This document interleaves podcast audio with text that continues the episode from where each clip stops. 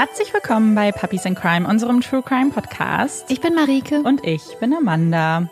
Wir haben eine wichtige Ankündigung zu machen. Wir als Nachrichtendienst eures Vertrauens, beziehungsweise als Wetterdienst eures Vertrauens, möchten ganz kurz sagen, es ist jetzt Sommer. Beziehungsweise ja. eigentlich erstmal Frühling.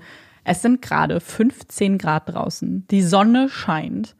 Und gerade nach dem, was wir ja vorher hatten, im Minusbereich, im zweistelligen Minusbereich, freue ich mich unglaublich. Ja, es ist, es ist sehr, sehr schön draußen. Ein herrlicher Tag mit ganz blauem Himmel. Und das passt auch eigentlich ganz wunderbar, denn heute begeben wir uns in ein Land, in dem aktuell wirklich Sommer herrscht. Und zwar nach Neuseeland. An der Ostküste der neuseeländischen Südinsel liegt eine Stadt, die von Bewohnerinnen und Besuchern oft stolz als die wohl englischste Stadt außerhalb Englands bezeichnet wird. Ein Zentrum der Zivilisation, der Kunst und Kultur auf der ansonsten eher spärlich besiedelten, rauen und doch so wunderschönen neuseeländischen Südinsel. Christchurch. Einst war hier nur eine kleine Siedlung gewesen, mit wenigen hunderten Bewohnern. Doch dann kamen Männer mit Visionen und Bauplänen, beschlossen hier in Canterbury eine Stadt und eine Kathedrale zu bauen. Christchurch. Die Kathedrale sollte das Herz der Stadt werden, Namensgeberin und Wahrzeichen. Der Bau der Kathedrale würde am Ende mehrere Jahrzehnte dauern und erst im Jahr 1904 abgeschlossen werden. Doch um die Baustelle herum entwickelte sich bald eine richtige, echte Stadt. Unter anderem öffnete hier im Jahr 1877, kaum zehn Gehminuten von der großen Kathedralenbaustelle entfernt, die staatliche Christchurch Girls High School ihre Tore. Es war damals erst die zweite weiterführende Mädchenschule in Neuseeland. Ein wichtiger Schritt. Die Girls High ist eine Schule mit strengem Verhaltenskodex und einem Ruf für akademische Exzellenz. Doch jetzt, in den 1950er Jahren, fast 70 Jahre nach der Eröffnung der Schule, ist akademische Exzellenz für viele Eltern aus der Middle- und Upper Middle Class kein besonders starkes Verkaufsargument. Insbesondere wenn es sich um eine staatliche Schule handelt. Und so ziehen es viele Eltern aus den gehobenen Schichten vor, ihre Töchter auf teure Privatschulen wie die angesehene St. Margaret's zu schicken. Frei nach dem Motto, es ist wichtiger, wen man kennenlernt, als was man lernt. Und auf einer schicken Privatschule kann man so viel bessere und strategisch wertvollere Freundschaften schließen als auf der Girls High. Es ist eine Entscheidung, die das Klassendenken der neuseeländischen Gesellschaft zeigt und auch die eingeschränkten Zukunfts- und Berufsaussichten für die jungen Mädchen. Doch nicht alle Eltern der gehobenen Schichten denken so. Einige widerstehen den gesellschaftlichen Konventionen und treffen dann die fast skandalöse Entscheidung, ihre Töchter auf die Girls High zu schicken.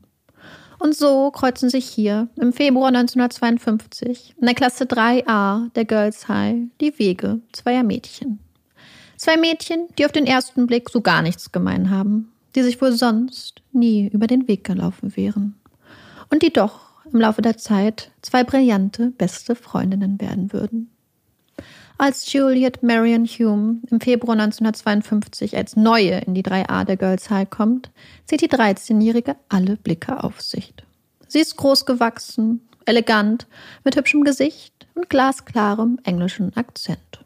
Sie ist intelligent, das merken ihre Mitschülerinnen schnell, und sie hat ihren eigenen Kopf. Nur Interesse an ihren Mitschülerinnen, das scheint Juliet nicht so wirklich zu haben. Sie umgibt sich stets mit einem Mantel aus Unerreichbarkeit, aus Überlegenheit, ist zwar Teil der Klasse und steht doch irgendwie daneben oder eher darüber. Juliet Hume, die Coole und die Kühle. Und dann sind da noch ihre Eltern, Henry und Hilda Hume. Zwei Menschen, deren Ruf wie ein Schatten oder vielleicht eher wie ein Scheinwerferlicht auf Juliet fällt und sie irgendwie noch ein kleines bisschen cooler macht. Da ist Henry, ihr Vater, der brillante englische Wissenschaftler, dessen Arbeit ein paar Jahre zuvor, während des Zweiten Weltkrieges, unter anderem maßgeblich dazu beitrug, englische U-Boote vor Unterwasserminen und die britische Flotte vor Angriffen zu schützen. Arbeit, die vielen britischen Soldaten das Leben retten würde und der auch später in Amerika am Manhattan-Projekt mitarbeitete. Ein Projekt, das später Hunderttausende Menschen in Hiroshima und Nagasaki das Leben kosten würde. Zwei Jahre nach dem Ende des Zweiten Weltkrieges war Henry Hume dann mit wärmsten Empfehlungen als Rektor des Canterbury University Colleges vorgeschlagen worden.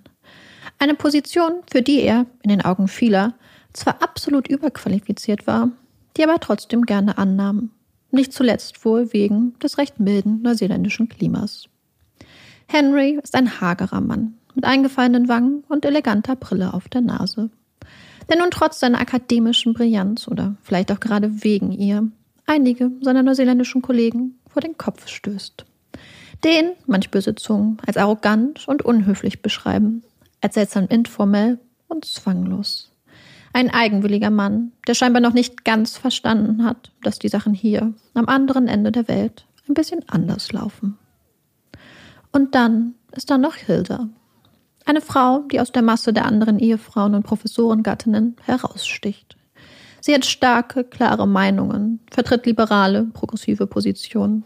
Hilda lässt sich nicht in das Korsett der gesellschaftlichen Konvention pressen widersetzt sich auf ihre Art der engen gesellschaftlichen Vorstellung davon, wie eine perfekte Mutter und eine perfekte Ehefrau zu sein hat. Stolz lächelnd neben ihrem Mann stehen und ihn von unten anhimmeln, das würde Hilda nie tun, zumal sie ihren Ehemann nicht mehr besonders gut leiden kann. Hilda will unter niemandem stehen und will nicht im Hintergrund sein.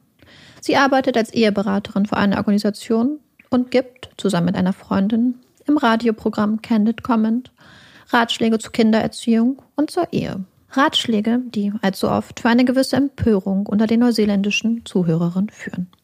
Christchurch ist eine konservative Stadt, christlich geprägt und Hildas Reden über Themen wie Sex oder die Selbstbestimmung der Frau sind hier oft geradezu skandalös. Es verwundert nicht, dass Hilda kaum neuseeländische Freundinnen hat, dass die meisten ihrer Freundinnen auch Ausländerinnen sind Frauen, die ihre Interessen und Einstellungen teilen. Und es verwundert wohl auch nicht, dass Hilda oft Arroganz und Überheblichkeit nachgesagt wird, dass man ihr vorwirft, dass sie sich für etwas Besseres halte. Die Coole und die Kühle. Ein eigenwilliges Paar und eine eigenwillige Tochter. Juliet Hume, das neue Edgar der 3a. Die Unerreichbare dass es am Schluss Pauline, genannt Paul, Reaper sein würde, die das Unmögliche schafft und Juliets beste Freundin werden würde, das mag wohl einige verwundert haben. Auch Pauline fällt auf, wenn auch anders als Juliet. Während all ihre Mitschülerinnen am Fototag in die Kamera blicken und sich zu einem mehr oder weniger strahlenden Lächeln hinreißen lassen, widersteht Pauline der Kamera. Sie dreht ihr Gesicht nicht zum Fotografen, blickt stattdessen mit zusammengepressten Lippen nach unten, den Kopf mit den kurzen schwarzen Locken gesenkt. Anders als Juliet ist Paulines Schönheit nicht sofort erkennbar. Und doch hat sie etwas. Ihre kurzen dunklen Locken, ihre Augen mit dem intensiven Blick, der so manch eine Mitschülerin aus dem Gleichgewicht bringt und der urteilend das Geschehen um sie herum beobachtet. Augen, die oft vor Wut zu sprühen scheinen. Ihre Zunge ist scharf und schnell, feuert sarkastische Kommentare in die Welt, vor denen weder Mitschülerin noch Lehrerin noch ihre Familie zu Hause gefeit sind. Anders als Juliet kommt Pauline nicht aus einer angesehenen, aus einer glamourösen Familie. Sie wohnt mit ihren Eltern Honora und Bert, ihrer älteren Schwester Wendy und ihrer kleinen Schwester Rosemary in einer schäbigen Wohnung in einem heruntergekommenen Haus am Cramner Square. Direkt bei der Girls High. Paulines Mutter Honora ist eine strenge Frau mit ernstem Blick und einem Mund, der selten lächelt und der umso öfter schimpft und züchtigt. Sie kommt, wie die Humes, aus England. Und eigentlich, eigentlich hätte Honora ein ganz anderes Leben haben können. Als sie im Jahr 1907 in England geboren wird, sieht die Zukunft für das kleine Mädchen noch ganz rosig aus. Ihr Vater ist Buchhalter und die Familie lebt ein komfortables Leben in einem hübschen großen Haus mit weitläufigem Garten. Doch dann wird ihr Vater krank, wird in eine Einrichtung eingewiesen, wo er schließlich, nach einigen Jahren, im Alter von 39 Jahren an den Folgen einer Syphiliserkrankung stirbt. Für die Familie bedeutet es den sozialen Abstieg. Immer weiter geht es runter auf der sozialen Leiter. Irgendwann treffen sie die Entscheidung, nach Neuseeland auszuwandern, hoffen auf anständige Arbeit und ein besseres Leben im Land der langen weißen Wolke. Honora zieht in ein kleines, langweiliges Dörfchen auf der Nordinsel, wo sie schließlich den 14 Jahre älteren Bert Reaper trifft. Bert ist ganz anders als die anderen Männer im Ort. Er ist Buchhalter, trägt Anzug, hat Humor und kann gut tanzen. Und er hat große Träume, will eines Tages seine eigene Buchhaltungsfirma haben. Honora und Bert verlieben sich und träumen von einer gemeinsamen Zukunft. Doch Bert ist nicht ihr Mann. denn er ist schon verheiratet, hat zwei Söhne mit seiner Frau Luisa. Doch er liebt seine Frau nicht, das sagt er immer wieder. Sie mache ihn nicht glücklich, ganz im Gegenteil. Ganz anders als Honora, seine Liebe, seine wahre Liebe. Kurz nach dem 14. Geburtstag seines Sohnes verlässt Bert seine Frau und Kinder, verlässt mit der jungen Honora an seiner Seite die Nordinsel, zieht ganz weit weg in den Süden, nach Christchurch und entzieht sich so seiner gesetzlichen Unterhaltspflicht. Der Aufbruch oder die Flucht in ein neues gemeinsames Leben ist nun 20 Jahre her. Drei Töchter haben die beiden miteinander. Wendy, Pauline und Rosemary. Doch der Traum vom glücklichen, vom besseren Leben ist in weite Ferne gerückt und erscheint unerreichbar. Birds Traum von einer eigenen Buchhaltungsfirma hat sich zerschlagen. Er arbeitet stattdessen in einem Fischladen. Eine Zeit lang war auch Honora berufstätig gewesen, hatte als Sekretärin dringend nötiges Geld verdient. Doch dann war sie mit 42 Jahren unerwartet schwanger geworden und aus dem Berufsleben ausgeschieden. Es ist eine karge, eine anstrengende Existenz, die die Reapers hier in ihrer heruntergekommenen Wohnung am Cramner Square führen. Meilenweit entfernt vom komfortablen Leben der Humes in ihrem schicken Vorort mit viel Platz und viel Ansehen. Juliet, die große Schönheit, kokett, intelligent, unnahbar und unglaublich cool aus dem liberalen Akademikerhaus. Und Pauline mit dem intensiven Blick und den wunderschönen schwarzen Locken, die lieber Paul genannt wird und oft vor Wut zu sprühen scheint die aus einfachen Verhältnissen kommt. Wirklich keine offensichtlichen Kandidatinnen für eine Freundschaft. Zumindest nicht auf den ersten Blick. Doch wenn man ein bisschen tiefer geht, wenn man sich die Leben der beiden Mädchen genauer ansieht, gibt es eine große Gemeinsamkeit. Denn beide Mädchen teilen Erfahrungen, die ihren Blick auf die Welt prägen, ihr Denken und ihr Handeln und auch erklären, warum keines der beiden Mädchen so wirklich etwas mit ihren anderen Klassenkameradinnen anfangen kann. Denn beide Mädchen sind Überlebende. Beide Mädchen haben dem Tod ins Auge geblickt. Haben früh gelernt, was Einsamkeit bedeutet, was es bedeutet, auf sich alleine gestellt zu sein. Und haben sich früh in ihre eigenen Fantasiewelten geflüchtet. Denn die Kindheit beider Mädchen war geprägt durch schwere Krankheiten. Bei Juliet war es die Lunge gewesen. Bronchitis, Lungenentzündung viel zu oft hatte sie sich als kleines Mädchen bei Nässe und Kälte vor den deutschen Bomben, die über London abgeworfen wurden, in Sicherheit bringen müssen. Hat ihren kleinen Körper im Garten auf den Boden werfen müssen, ob bei Schnee oder bei Regen. Hatte warten müssen, bis ihre Mutter die Tür des Luftschutzunterstandes geöffnet hatte, bis sie sie zu sich rief und Juliet, so schnell sie konnte, aufsprang und in die Sicherheit unter der Erde lief. Und einmal, einmal hat es dann nicht funktioniert. Hilda war, hochschwanger mit Juliets kleinem Bruder, im Eingang des Unterstandes stecken geblieben. Und während sie noch voller Verzweiflung versuchte, sich freizukämpfen, lag die kleine Juliet ganz still im Schnee und wurde immer kälter. Es sind Strapazen, die Juliets kindlicher Körper kaum aushalten kann. Er ist geschwächt. Juliets Lunge entzündet sich. Später empfehlen die Ärztinnen Humes, Juliet in ein angenehmeres Klima zu schicken. Und so wird Juliet, noch im Grundschulalter, alleine nach Barbados geschickt und später weiter nach Neuseeland. Und lernt dort, wie es ist, auf sich alleine gestellt zu sein. Auch Paulines frühe Kindheit ist geprägt von Krankheit, vom Kampf ums Überleben. Zur etwa gleichen Zeit wie Juliet erkrankt Pauline an Osteomyelitis, einer schmerzhaften Erkrankung des Knochenmarkes. Eine Krankheit, die in den 40er Jahren lebensgefährlich sein konnte und die Pauline fast das Leben kostete. Fast ein Dreivierteljahr muss das Mädchen allein im Krankenhaus verbringen wird immer wieder an ihrem Bein, wo die Krankheit sich ausgebreitet hat, operiert. Bis heute sind die Körper der beiden Mädchen von ihren Krankheiten gezeichnet und beeinträchtigt. Und so nehmen weder Pauline noch Juliet am Sportunterricht teil.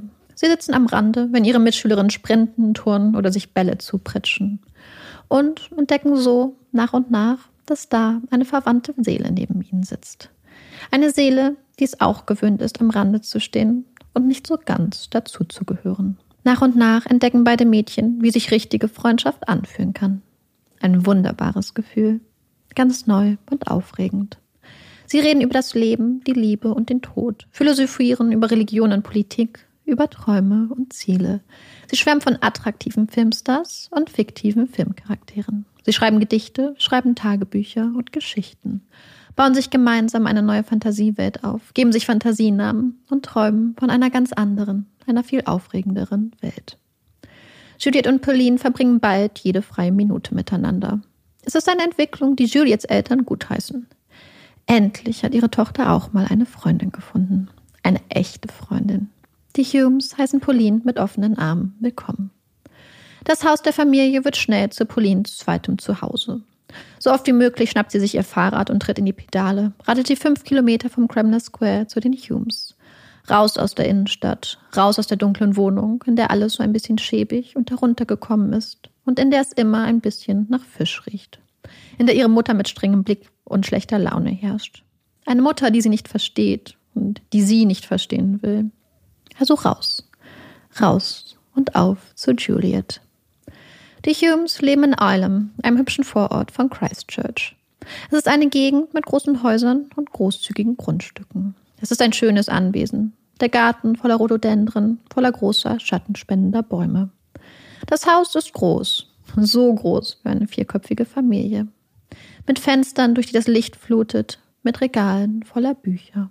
Ein Haus, in dem man teuren französischen Wein zum Abendbrot trinkt, in dem es einen Gärtner und eine Haushälterin gibt und in der Hilda, so ganz anders als ihre Mutter, mit Eleganz und Lässigkeit herrscht. Eine Eleganz und Lässigkeit, die natürlich auch dem Leben ohne finanzielle Sorgen geschuldet sind. Einem Leben mit bezahlter Hilfe, einem Leben in einem schönen großen Haus.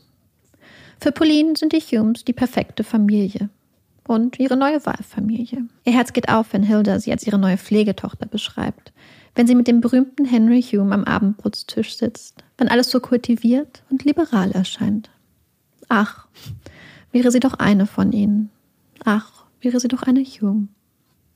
Juliet und Pauline gibt es mittlerweile nur noch im Doppelpack. Ständig stecken die beiden Mädchen die Köpfe zusammen, laufen Hand in Hand durch die Straßen, nutzen jede freie Minute, um gemeinsam zu träumen, zu schreiben. Immer ein bisschen abseits, eine kleine Zwei-Personen-Insel. Es ist eine Vertrautheit, eine Symbiose, die den anderen Mädchen und auch den Lehrerinnen auffällt. Es sind wohl einige Mädchen, die neidisch auf das ungewöhnliche Gespann blicken und die nicht verstehen, warum Juliet ausgerechnet mit Pauline befreundet ist. Was hat diese Pauline, was sie nicht haben? Doch die Beziehung der beiden erweckt nicht nur Neid, sondern auch Skepsis. Christchurch ist ein konservativer Ort. Die moralischen Sitten streng und eng. Alles wird genau unter die Lupe genommen und hinterfragt. Ist diese Freundschaft noch normal, noch anständig, noch in den vertretbaren Grenzen, noch harmlos genug? Die Vorstellungen von richtig und falsch sind rigide, besonders für junge Frauen. Von sexueller Aufklärung, geschweige denn sexueller Revolution, von Vielfalt und Diversität ist hier nichts zu spüren. Zumindest nicht an der Girls High. Und so kontaktiert die besorgte Rektorin der Girls High, eine Mrs. Stewart, Juliets Mutter Hilda, berichtet ihr von ihren Beobachtungen, von dieser vielleicht schon etwas zu engen Freundschaft. Ob jetzt nicht der Punkt wäre, einzuschreiten? Ob sie nicht zumindest ein Auge darauf haben sollten, dass aus dieser Freundschaft nicht mehr wird? Homosexualität ist zu diesem Zeitpunkt noch ein absolutes gesellschaftliches Tabuthema. Sexuelle Handlungen und Beziehungen zwischen Männern sind strafbar ein Zustand, der sich erst 44 Jahre später, in den 80er Jahren, nach massivem gesellschaftlichen und politischen Kämpfen ändern wird. Allein die Andeutung, allein der Hauch einer Möglichkeit, dass aus einer Freundschaft zwischen zwei Mädchen mehr werden könnte, dass ein Mädchen vielleicht lesbisch sein könnte, genügt oft, um Eltern in Panik zu versetzen und sie zum Handeln zu bewegen. Genügt, um Freundschaften zu zerstören, natürlich im Namen der guten Sitten, und junge Mädchen zum Arzt zu schleifen. Und so hätten wohl auch die meisten anderen Mütter und Väter sofort auf Miss Stewarts besorgten Hinweis reagiert, hätten sich beschämt für ihre Hilfe bedankt und sofortiges Handeln versprochen. Doch nicht so Hilda. Sie weist Miss Stewart ab. Sie werde sich nicht in Juliets persönliche Angelegenheiten einmischen. Das sei schließlich die Sache ihrer Tochter. Für Hilda ist die Sache damit erledigt. Und so verbringen Pauline und Juliet weiter jede freie Minute miteinander. Tage und Nächte, Insbesondere die Freiheit der Nächte, den Schutz der Dunkelheit genießen die beiden Mädchen. Sie satteln Juliets Pferd, galoppieren im Mondschein durch die Nacht, fahren die dunklen, leeren Straßen bis an den Strand, betrachten die Sterne über dem Meer, lauschen in der nächtlichen Stille dem Rauschen des Meeres oder machen Mitternachtspicknicks. Freundinnen, Schwestern, zwei Teile einer Seele. Sie sind etwas ganz Besonderes. Ein Gefühl, das Pauline in ihrem Gedicht mit dem Titel Diejenigen, die ich anbete, festhält. Sie schreibt von zwei schönen Töchtern, den herrlichsten Wesen der Schöpfung. Sie wären der Stolz und die Freude jeder Nation. Ein Hinweis, wer diese beiden schönen Töchter sind, gibt es ein paar Verse weiter. Sie schreibt vom Hass, der hell in braunen Augen lodert, mit Feinden als Zunder. Und sie schreibt von grauen Augen, in denen eisige Verachtung glitzert, verächtlich und grausam. Das Gedicht endet mit dem Satz, und diese wundervollen Menschen sind du und ich. Schließlich stehen die Osterferien 1953 an und für die Humes ist klar, es geht nach Port Levy. Eine kleine Siedlung auf einer kleinen Halbinsel, gut eine Stunde südöstlich von Christchurch. Die Humes kommen gerne hierher, verbringen Feiertage und Ferien hier, abseits der Stadt in ihrer kleinen Batch. Oder, wie Hilda das kleine Häuschen nennt, in ihrer Christmas Cottage. Doch so gerne die Humes auch nach Port Levy fahren, so schlimm ist es jedes Mal für Juliet und Pauline. Sie hassen es, voneinander getrennt zu sein. Umso besser, dass es dieses Mal anders werden würde. Denn dieses Mal ist Pauline mit von der Partie. Und so können die Mädchen nun zusammen durch die Gegend streifen. Immer mehr verwischen die Grenzen zwischen Tag und Nacht. Denn warum sollte man sich dem Schlaf hingeben, wenn das wahre Leben so schön und so magisch sein kann? Es ist am Karfreitag, in der jungen Nacht, weit vor der Dämmerung, als die beiden sich wieder einmal auf den Weg machen. Gemeinsam durch die Hügel streifen, während der Mond das Meer und die wundersamen neuseeländischen Wolken erleuchtet und schließlich eine ganz besondere Entdeckung machen, die Pauline später in ihrem Tagebuch festhält. Eine Erfahrung, die ihre Freundschaft und ihr Selbstverständnis nachhaltig prägen wird. Es passiert während der Dämmerung, als die Sonne sich langsam aus dem Meer erhebt und die Wolken anstrahlt. Wieder so ein magischer Moment. Der Blick der Mädchen schweift über die Hügel, über die kleine Bucht und über das blaue Meer. In diesem wunderschönen, friedlichen Moment entdecken Juliet und Pauline den Schlüssel zur vierten Welt. Merken, dass sie ihn die ganze Zeit schon hatten, schreibt Pauline. Sie sehen ein Tor in den Wolken. Das Tor zur vierten Welt. Eine Welt, die, wie Pauline schreibt, nur zehn Menschen auf der ganzen Welt überhaupt sehen können. Eine Welt, in die sie ziehen werden, wenn sie einmal sterben würden und die sie nun, dank des Schlüssels, zweimal im Jahr sehen dürften. Was für ein Glück. Einige Zeit nach Ostern verkündet Henry Hume, dass er bald für ein paar Monate zurück nach England reisen würde, um das University College auf einem Universitätskongress zu vertreten. Hilda zögert nicht lange und scheidet sich dafür, ihn zu begleiten jedoch wohl kaum aus einem Gefühl der ehelichen Loyalität heraus, sondern um endlich mal wieder raus aus Neuseeland zu kommen, um endlich mal wieder die Luft der Großstadt zu schnuppern, zurück in die Zivilisation. Juliets kleiner Bruder wäre für die Zeit gut im Internat aufgehoben, und auch für Juliet findet sich bald eine Lösung. Denn Paulines Familie bietet an, sie für ein paar Monate aufzunehmen. Ein Traum für Juliet und Pauline. Doch die freudige Erwartung aller Beteiligten würde bald einen herben Dämpfer erfahren. Denn Mitte Mai wird bei Juliet Tuberkulose diagnostiziert. Wieder einmal stehen dem jungen Mädchen einsame Monate im Krankenhaus bevor. Und bald wird auch klar, wie einsam es für sie werden würde. Denn Henry und Hilda entscheiden, sich nicht von Juliets Krankheit vom Reisen abhalten zu lassen. Eine Bekannte soll ab und zu nach Juliet sehen, sich gelegentlich um sie kümmern.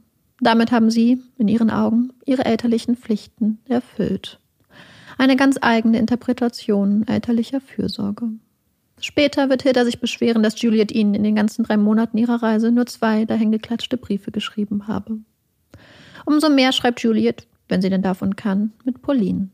Die beiden schreiben sich seitenlange Briefe, bauen sich in ihrer Fantasie eigene Königreiche und alternative Charaktere. Sie schlüpfen in verschiedene Rollen, schreiben aus den verschiedensten Perspektiven. Es sind Briefe voller Dramatik, voll von Gewalt, Brutalität, Liebe, voller Intrigen und Machtspiele. Sie spinnen sich zusammen eine ganz eigene Welt. Ihre Welt, ihr Königreich. Während Juliet im Sanatorium liegt, von Schmerzen, Langeweile und Vermissen geplagt wird, geht Pauline eine ganz neue Beziehung ein. Seitdem ihre kleine Schwester Rosemary, das einzige Familienmitglied, das Pauline wirklich zu mögen scheint, in eine Einrichtung für Kinder mit Behinderung außerhalb von Christchurch gezogen ist, hat Honora sich eine neue Geschäftsidee überlegt, um dringend benötigtes Geld in die Familienkasse zu spülen. Die Familie nimmt nun junge Studenten des Canterbury University Colleges zur Untermiete auf. Einer der jungen Untermieter ist Nicholas, ein Jurastudent mit einem starken Hang zur Unpünktlichkeit. Doch als die Beziehung zwischen Pauline und Nicholas von ihren Eltern entdeckt wird, muss der junge Mann sofort ausziehen. Doch Pauline besucht ihn weiter hinter dem Rücken ihrer Eltern. Anfang September 1953, nach über drei Monaten Langeweile und Einsamkeit, wird Juliet endlich von ihren Eltern und Pauline aus dem Sanatorium abgeholt. Doch so sehr sie sich darüber freut, Pauline endlich wiederzusehen, endlich wieder mit ihrer Seelenverwandten vereint zu sein, so sehr sie Pauline dafür liebt, die all die Monate mit Briefen und Besuchen zur Seite gestanden zu haben, so sehr schmerzt doch der Vergleich zu ihren Eltern. Henry und Hilda, Vorzeigeakademiker und Eheberaterin. Die glamourösen Humes, die wieder einmal ihre Tochter alleine gelassen haben sie in größter Not im Stich ließen, sie ohne mit der Wimper zu zucken durch Monate der Einsamkeit und des Schmerzes gehen ließen, nur um am anderen Ende der Welt ein bisschen Spaß zu haben. Juliet lässt ihrer Wut freien Lauf und zeigt ganz klar, dass Pauline ihre Verbündete ist und ihre Eltern zwei lausige, verachtenswerte Verräter. Es ist eine Entwicklung, die Hilda nun langsam doch große Sorgen bereitet. Jetzt, wo Pauline alleinige Empfängerin von Juliets Zuneigung und Sympathien ist, wird auch Hilda, die sonst so liberal erscheint, auf einmal besorgt. Und nun schlüpfen Hilda und Henry in die Rolle der besorgten Hinweisgeber. Raten den Reapers dringend medizinische Hilfe für Pauline zu suchen. Weisen auf die, nun auch in ihren Augen, unnatürliche Freundschaft zwischen Pauline und Juliet hin. Die Reapers sollten Pauline doch einmal zum Psychiater schicken. Ist es Henry Hume, der den Kontakt herstellt? Die sonst so liberalen Humes veranlassen so die psychiatrische Untersuchung von Juliets bester Freundin wegen vermuteter Homosexualität. Dass die Reapers dem Vorschlag der Humes nachgeben, in die Untersuchung einwilligen, hat jedoch andere Gründe als die Sorgen der Humes.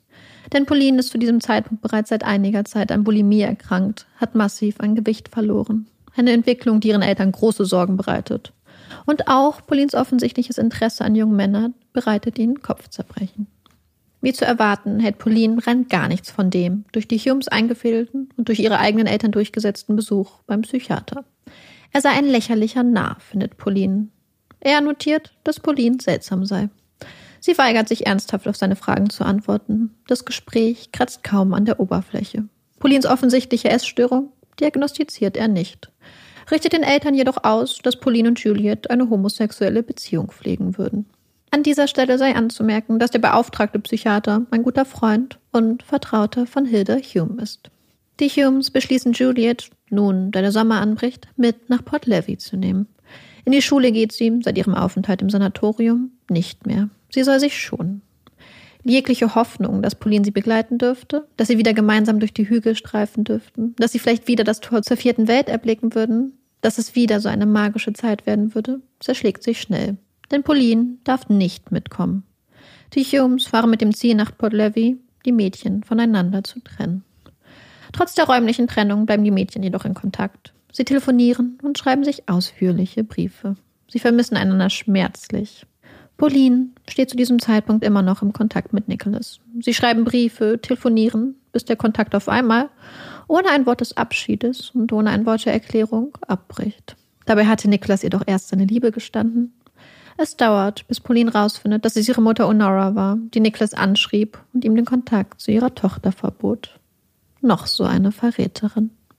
Und so schmerzlich Pauline die Trennung von Juliet auch plagt, so bietet der Sommer trotzdem zumindest eine positive Entwicklung. Denn Pauline hat nun endlich auch ein eigenes Pferd. Der Wallach ist nun ihr ganzer Stolz und ihr Geheimnis. Denn ihre Eltern wissen erstmal nichts von ihrem neuen Begleiter. Zunächst. Als sie es schließlich doch herausfinden, reagieren Bert und Honora jedoch voller Freude für ihre Tochter. Sie sind glücklich, dass es nun einen neuen Mittelpunkt im Leben von Pauline zu geben scheint und stoßen voller Heiterkeit auf das neue Familienmitglied an. Es ist ein Lichtblick im Hause der Reapers. Das sonst so angespannte Verhältnis zwischen Pauline und ihren Eltern scheint sich endlich zu normalisieren. Ja, fast freundschaftlich zu werden. Und dann, kaum ein paar Wochen später, Ende Januar, das Highlight des Sommers. Pauline erhält eine Einladung zu den Humes. Endlich sind Juliet und Pauline, beziehungsweise Deborah und Gina, wie die beiden Mädchen sich mittlerweile nennen, beziehungsweise nennen lassen, wieder vereint. Pauline heißt nun Gina und Juliet Deborah mit der Betonung auf der zweiten Silbe. Wie immer etwas ganz Besonderes. Und jetzt sind sie endlich wieder vereint und es wird doch noch ein herrlicher Sommer. Zunächst scheint es so. Doch bald ziehen wieder die altbekannten Gewitterwolken auf. Die Waffenruhe, die sich über die langen Sommermonate, wahrscheinlich durch angestrengte Bemühungen sowohl mütterlicher als auch töchterlicherseits eingeschlichen hatte, scheint nun wieder aufgekündigt. Spannung liegt in der Luft, die Nerven liegen blank. Immer wieder knallt es zwischen Honora und Pauline. Und auch durch das Hause der Humes geht mittlerweile ein Riss, der sich auch mit viel kokettem Lächeln und perfektem Make-up kaum mehr verstecken lässt. Denn im Gartenhaus der Humes wohnt nun nicht mehr die Familie ihrer Haushälterin, sondern ein Kanadier namens Bill Perry. Er ist ein netter, umgänglicher Kerl und scheinbar Hildas große Liebe. Die Ehe der Humes bewegt sich langsam, aber sicher auf ihr Ende zu. Doch bis dahin erträgt Henry den Einzug seines Konkurrenten mit beeindruckendem Stoizismus und bewahrt, typisch englisch, a stiff upper lip. Hildas Freunde hingegen sehen den Einzug von Bill Perry mit großem Entsetzen, mögen sich kaum vorstellen, welchen Einfluss sein Auftauchen auf den Familienfrieden und ihr Ansehen haben könnte. Doch der große Knall im Hause Hume und auch im Hause Reaper bleibt zunächst aus. Und nicht nur das. Juliet und Pauline sind wieder vereint, und zwar mit elterlichem Segen. Und statt sich nun stundenlang seitenlange Briefe zu schreiben und sich dem Ausbau ihrer gemeinsamen Fantasiewelt hinzugeben, haben die beiden Mädchen nun neue Projekte. Sie schreiben Romane. Jetzt, wo Juliet wieder an ihrer Seite ist und sie mit dem Schreiben ihres Romanes beschäftigt ist, beschließt Pauline, von den beiden Männern an ihrer Seite Abschied zu nehmen. Sie macht mit Nicholas Schluss und versucht ihren Wallach zu verkaufen. Sie hat jetzt schließlich wieder ihre Deborah, also Juliet, und dann sind da noch ihre Saints. Die Saints sind eine Reihe von größtenteils männlichen Filmstars, die die Mädchen aus den verschiedensten Gründen anhimmeln. Zwei der Stars haben es sogar in eine noch höhere Kategorie der von den Mädchen aufgestellten Rangordnung geschafft. Sie sind Götter. Die Mädchen träumen von den Saints und von den Göttern, träumen davon, sie zu treffen, malen sich die wildesten Fantasien mit ihnen und den Saints als Hauptdarstellerinnen aus, Sie legen sogar ein Buch der Heiligen an, in das sie Fotos und Artikel über die Stars einkleben. Doch so schön die Träume von Göttern und Heiligen auch sind, Pauline und Juliet wollen mehr. Sie wollen nicht nur träumen, sie wollen ihre Idole wirklich kennenlernen. Wenn ihre Stars sie bloß kennen würden, dann würden sie sicher erkennen, wie besonders, wie talentiert die beiden Jugendlichen sind. Ja, da sind sie sich sicher. Sie würden Hollywood im Sturm erobern. Sie müssen nur irgendwie nach Amerika gelangen.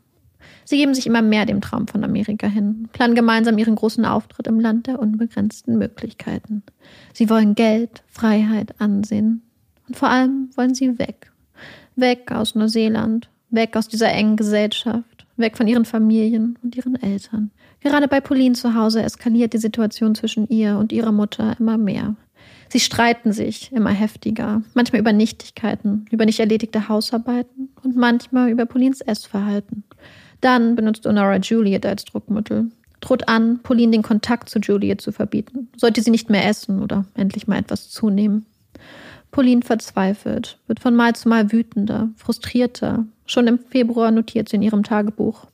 Warum kann Mutter nicht sterben? Ständig sterben Dutzende Menschen. Tausende. Also warum nicht auch Mutter und Vater?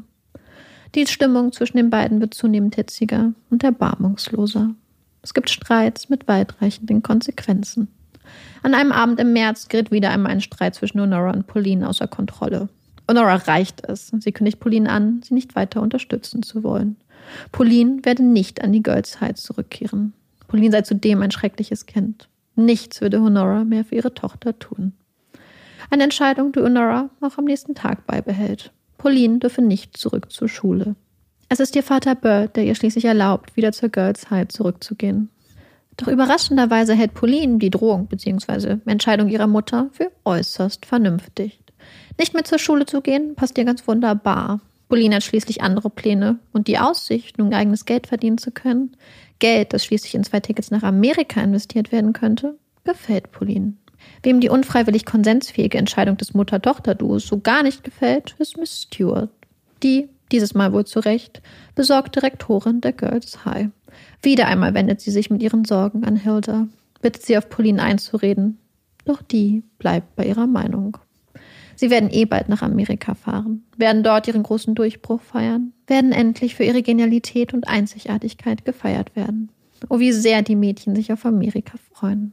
Und kurz darauf scheint ihr großer Traum in greifbare Nähe zu rücken. Denn sie machen eine Entdeckung. Eine Entdeckung, die sich mit etwas Skrupellosigkeit und einem kleinen bisschen krimineller Energie gut zu Geld machen lassen würde. Denn die Mädchen entdecken, dass Bill Perry und Hilda eine Affäre haben.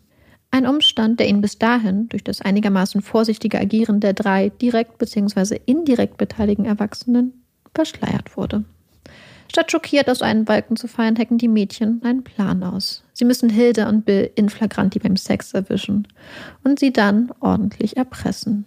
Besser hätte es gar nicht kommen können. Bald darauf machen die Mädchen erste Bewerbungsfotos, um ihre Ankunft in Hollywood anzukündigen. Ende April ist es schließlich soweit. Es ist mitten in der Nacht und Juliet macht sich auf die Suche nach ihrer Mutter, die sie bei Bill Perry im Schlafzimmer vermutet. Mucks, mäuschenstill schleicht sie sich an und schmeißt schließlich dramatisch die Tür zu seinem Schlafzimmer auf. Ertappt. Bill Perry und Hilda Hune zusammen im Bett. Am Tee trinken. Hilda versucht ihrer Tochter die Situation zu erklären. Doch Juliet ist natürlich nicht wirklich überrascht und erklärt den beiden Turteltäuben, dass sie und Pauline dringend Geld für die Überfahrt nach Amerika bräuchten. Stolz berichtet sie Pauline, dass Bill Perry ihr später Geld für die Einreisepapiere gegeben hätte. Doch schon am nächsten Tag werden die Mädchen mit den Konsequenzen ihrer Tat konfrontiert. Die Humes werden sich scheiden lassen. Pauline ist schockiert. Doch aus ihrer abgebrühten Erpressertätigkeit hatte sie nicht mit so einem Ausgang gerechnet. Henry Hume hat zu diesem Zeitpunkt bereits seine Kündigung beim University College eingereicht. Er würde sein Amt zum 31. Januar des nächsten Jahres niederlegen und Neuseeland dann den Rücken kehren. Während Henry dann in England nach neuer Arbeit suchen würde, würden Hilda und die Kinder noch den Rest des neuseeländischen Sommers hier verweilen, um schließlich nachzukommen. Doch was vor ein paar Wochen noch wie ein solider Plan gewirkt hatte, wird nun wieder umgeworfen. Die Entdeckung von Hildas Affäre, die Scheidung und wohl auch die Amerikapläne der Mädchen ändern die Variablen der Entscheidung. Und so wird zunächst bestimmt, dass Juliet den nächsten Sommer nicht mit ihrer Mutter und ihrem Bruder in Neuseeland verbringen würde, sondern schon früher abreisen würde. Und zwar zu ihrer Tante nach Südafrika. Und auch Henry Hume ändert seine Reisepläne, bittet die Universität darum, sein Amt schon ein halbes Jahr früher, im Juni diesen Jahres, niederlegen zu dürfen. Seinem Antrag wird stattgegeben. Während die Erwachsenen weitreichende Pläne für die Zukunft schmieden, träumen die Mädchen weiter von einer gemeinsamen Zukunft. Pläne und Wünsche, die von Henry und Hilda Hume subtil genutzt werden. Da ist zum einen Hilda, die Gina bzw. Pauline von England vorschwärmt. Ach, wie schön es doch sein wird, wenn sie alle dort wieder in England sind. Und die Pauline fragt, wie es ihr dann dort wohl gefallen würde. Henry Hume erzählt den Mädchen derweil, dass er alles in seiner Macht Stehende tun würde, um den beiden eine gemeinsame Zukunft zu ermöglichen, um eine erneute Trennung zu vermeiden. Es ist ein grausames und, wie sich herausstellen würde, ein gefährliches Spiel, das die Humes betreiben.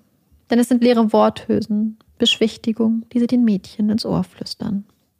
Doch es sind Worte, die ankommen, die sich so wunderbar anhören und die insbesondere Paulines Herz höher schlagen lassen. Wieder einmal ist sie verliebt in die Familie Hume. Im Vergleich dazu scheint ihr Hass auf ihre eigene Mutter immer weiter zu wachsen.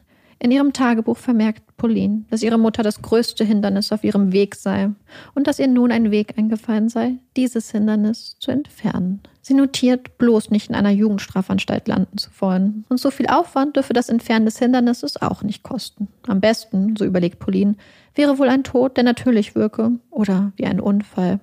Als sie Juliet von ihrem Plan berichtet, scheint die eher besorgt zu reagieren. Doch besonders stark, notiert Pauline, sei ihr Widerspruch dann auch nicht gewesen. Zur gleichen Zeit beginnen die Mädchen, vielleicht angespornt durch leicht verdientes Erpressergeld, vielleicht angespornt durch den Adrenalinrausch des Verbotenen, damit zu klauen. Gemeinsam ziehen sie durch die Stadt, klauen die verschiedensten Dinge, für sich selbst und als Geschenke für ihre Familien. Einmal hat Pauline sogar vor, in den Fischladen, in dem ihr Vater arbeitet, einzubrechen. Doch im letzten Moment tritt sie von dem Vorhaben zurück, als sie die Anwesenheit einer Zivilstreife bemerkt. Mehr und mehr scheint die Mädchen sich ihrer Fantasiewelt hinzugeben, der Liebe zu ihren Heiligen und der Erkenntnis, dass sie telepathisch miteinander verbunden sind. Eine Fähigkeit, die sie mit den Heiligen und den Göttern verbinde.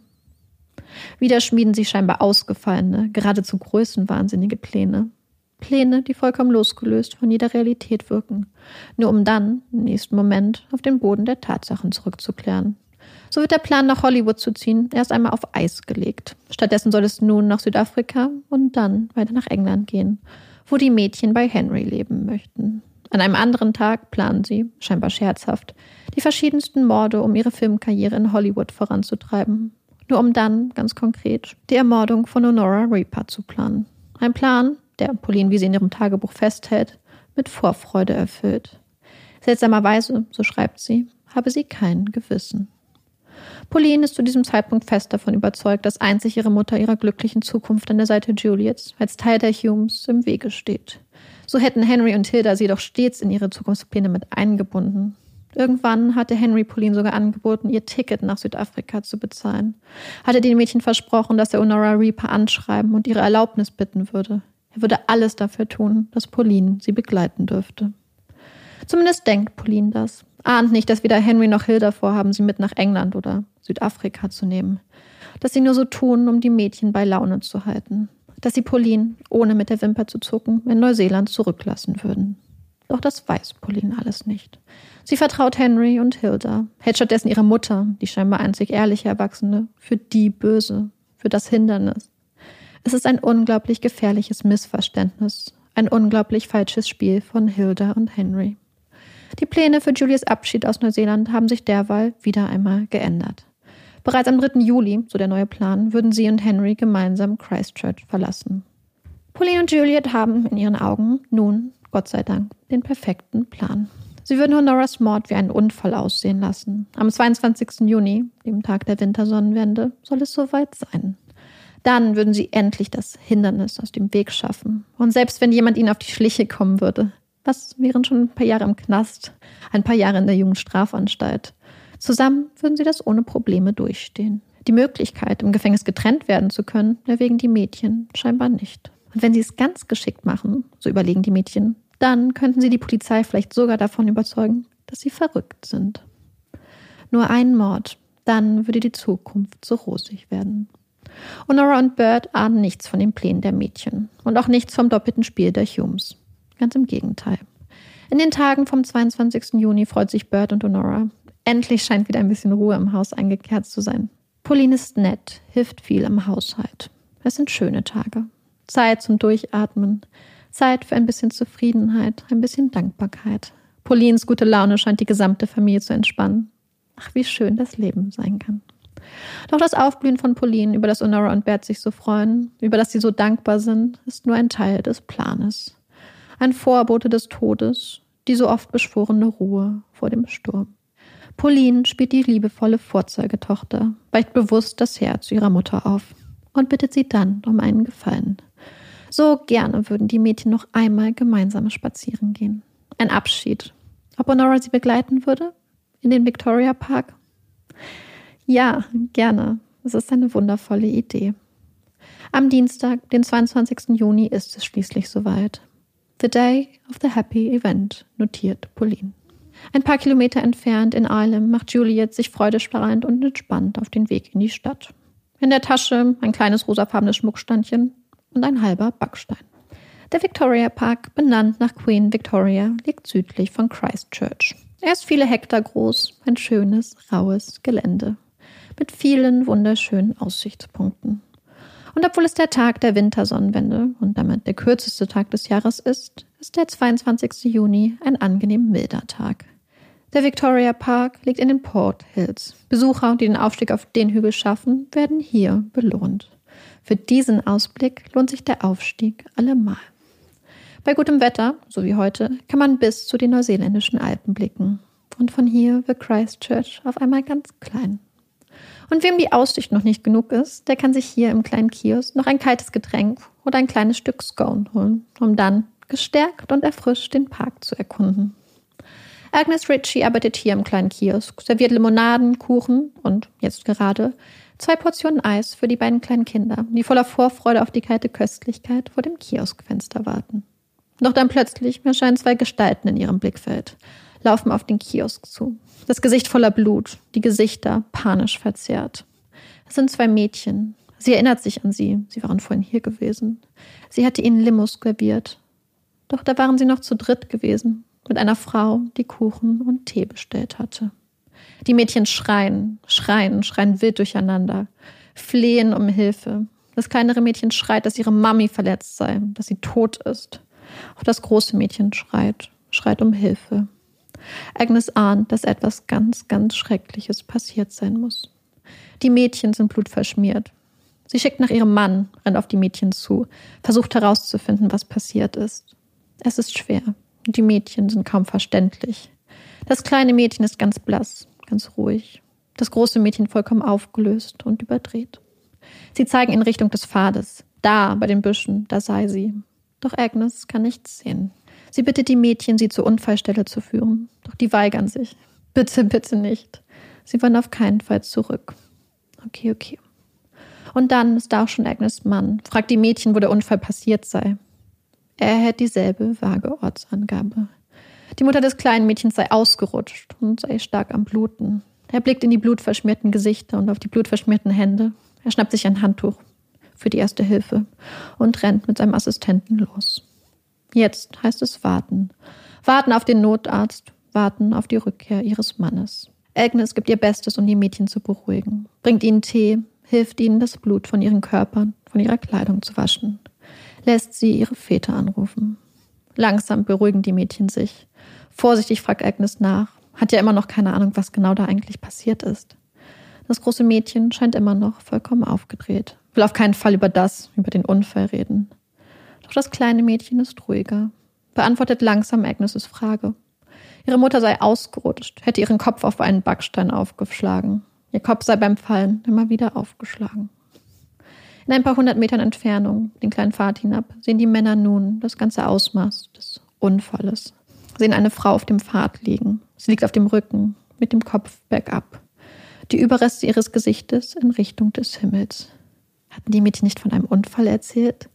Hatten sie nicht gesagt, dass ihre Mutter ausgerutscht sei, sich den Kopf angeschlagen habe? Agnes Mann merkt schnell, dass er das Handtuch, das er mitnahm, um eventuell eine kleine Blutung zu stillen, nicht brauchen würde. Das Blut ist bereits geflossen. Hier kommt jede Hilfe zu spät. Das war kein Sturz, kein Ausrutscher, nein. Das hier war massive, brutale, entfesselte Gewalt. Das Gesicht der Frau ist komplett zerschmettert, nicht mehr zu erkennen. Und alles, alles ist voller Blut. Neben ihrem Kopf liegt ein blutiger Backstein mit Haaren dran. Nein, das war kein Unfall. Noch bevor die Polizei im Victoria Park ankommt, fährt ein schicker Jaguar vor. Am Steuer ein hagerer Mann mit Brille. Der Vater des großen Mädchens. Er hinterlässt seine Kontaktdaten, während die Mädchen in den Wagen steigen. Sie haben es geschafft. Sie haben es tatsächlich geschafft. Sie haben das Hindernis aus dem Weg geräumt. Es ist unglaublich. Ihr Plan ist aufgegangen. Sie haben es geschafft. Und Nora ist tot. Sie ist tot. The day of the happy event. In der Tat. Die Kleidung immer noch blutgetränkt, sitzen sie nun im Jaguar und werden von Henry nach Eilem gefahren. Henry erzählt Hilda, was passiert ist, dass ein Unfall passiert sei. Honora sei verunglückt und traut den Worten, die da aus seinem Mund kommen, wohl selbst kaum. Hilda ruft Bill Perry. Er wird wissen, was zu tun ist. Hilda badet die Mädchen, Bill macht ihnen einen Tee und bringt direkt danach die Kleidung der beiden in die Reinigung. Henry ergibt sich der Hilflosigkeit.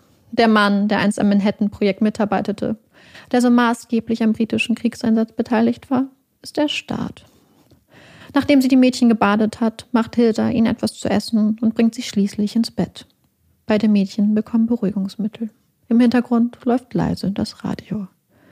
Was sollen sie jetzt tun? Was können sie jetzt tun? Glauben Sie den Mädchen?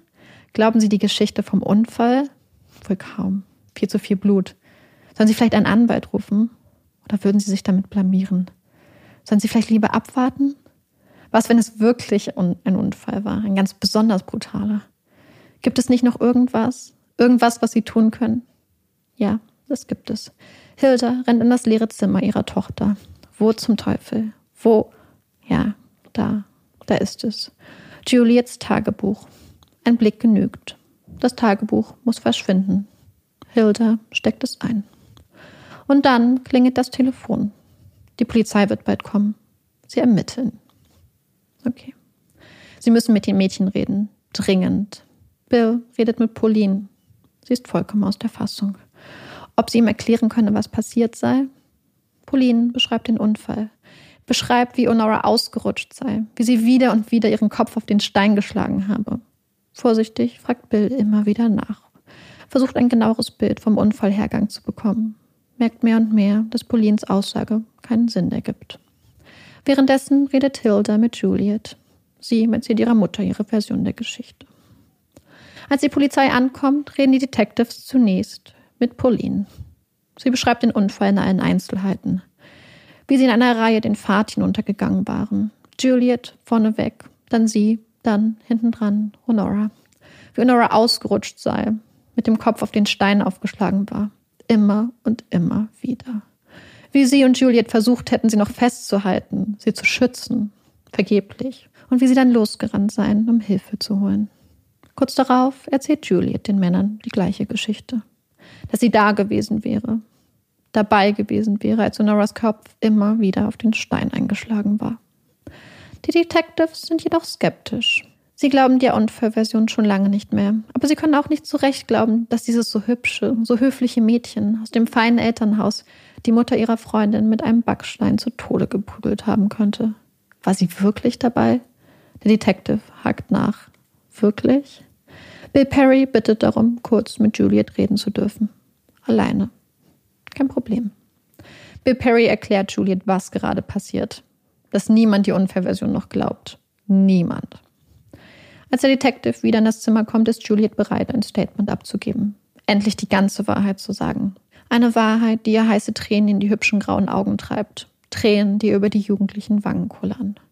Denn in Wahrheit war Juliet gar nicht dabei, als Nora gestürzt war. Sie war vorne weggelaufen, war viel schneller gewesen als die anderen beiden. Dann hätte jemand sie gerufen. Kurz darauf sei sie umgekehrt, zurück zu Pauline und ihrer Mutter gelaufen. Als sie ankam, hätte Honora schon blutig und zerschlagen auf dem Weg gelegen. Die Tränen kullern. Das arme Mädchen. Sie hätte vor Pauline gelogen, hätte ihre Freundin beschützen wollen. Das arme Mädchen. Große graue Augen suchen verzweifelt die Augen der Ermittler, ihres Publikums. Na Gott sei Dank.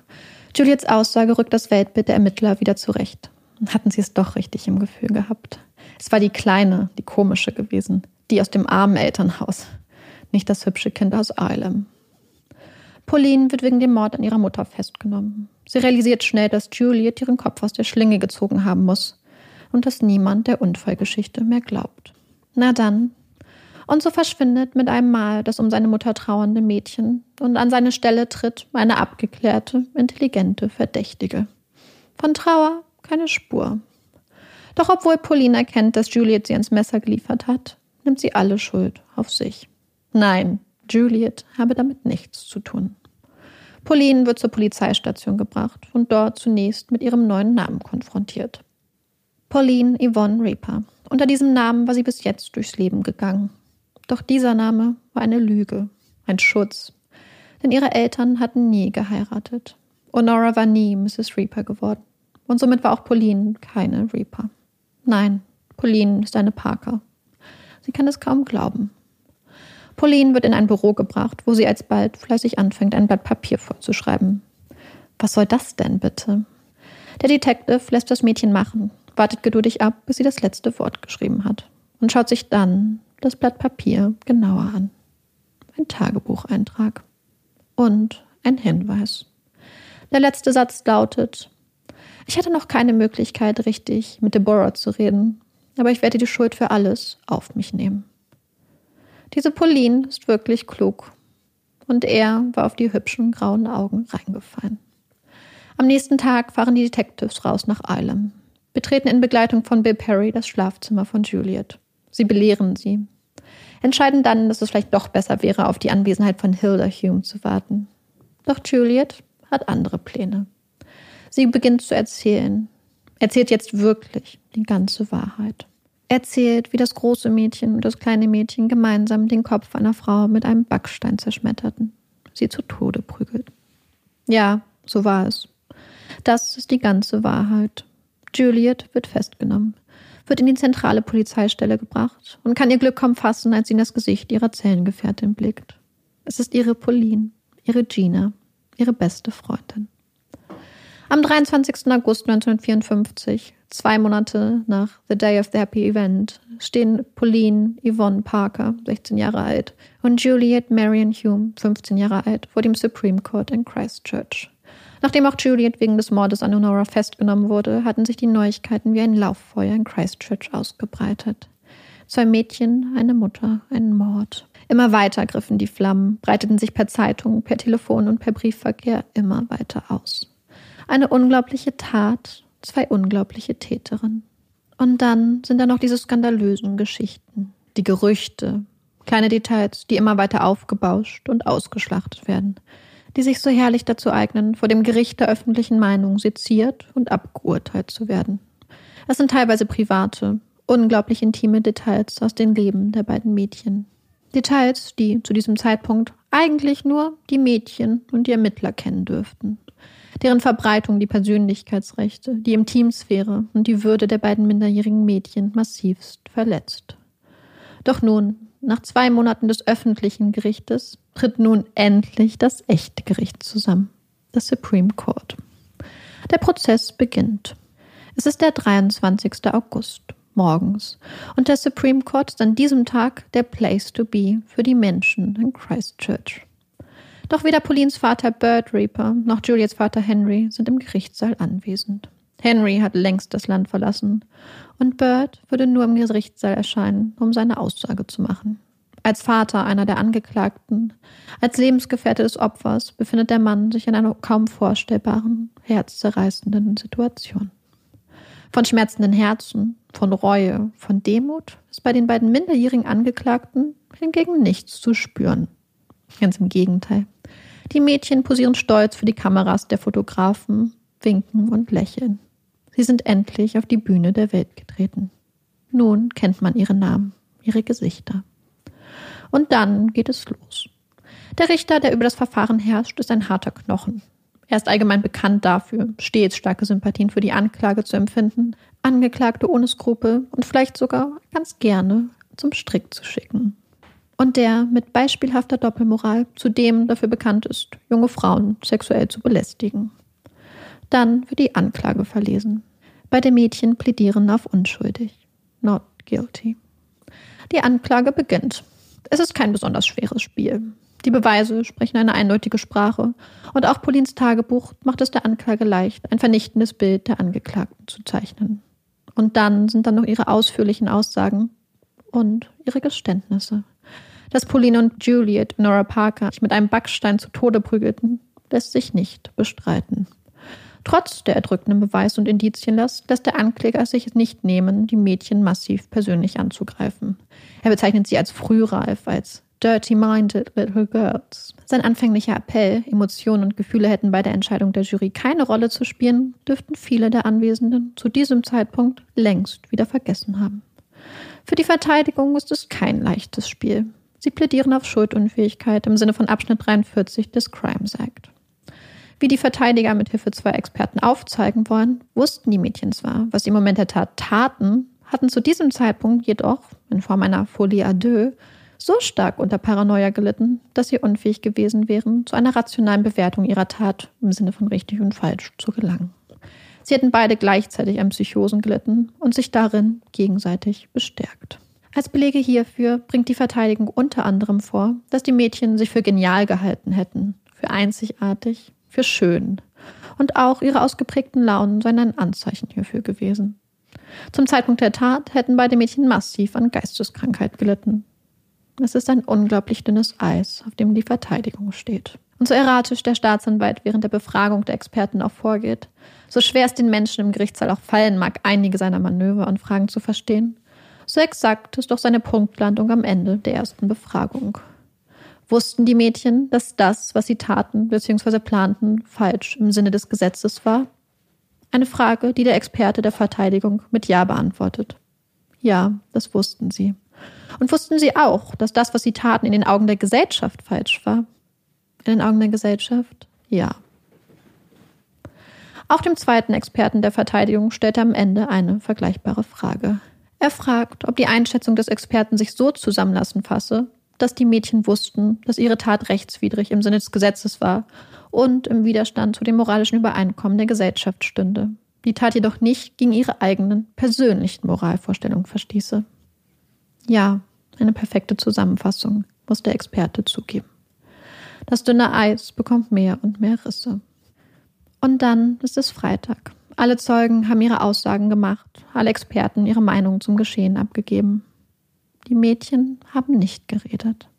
Der Prozess steht vor dem Abschluss. Die Erwartungen steigen. Doch dann trifft der Richter eine, für viele der Anwesenden, empörende Entscheidung. Er bittet die Jury um Zustimmung, den Prozess für den heutigen Tag zu beschließen und morgen weiterzumachen. Morgen? Das wäre ein Samstag, Wochenende. Und nicht nur das.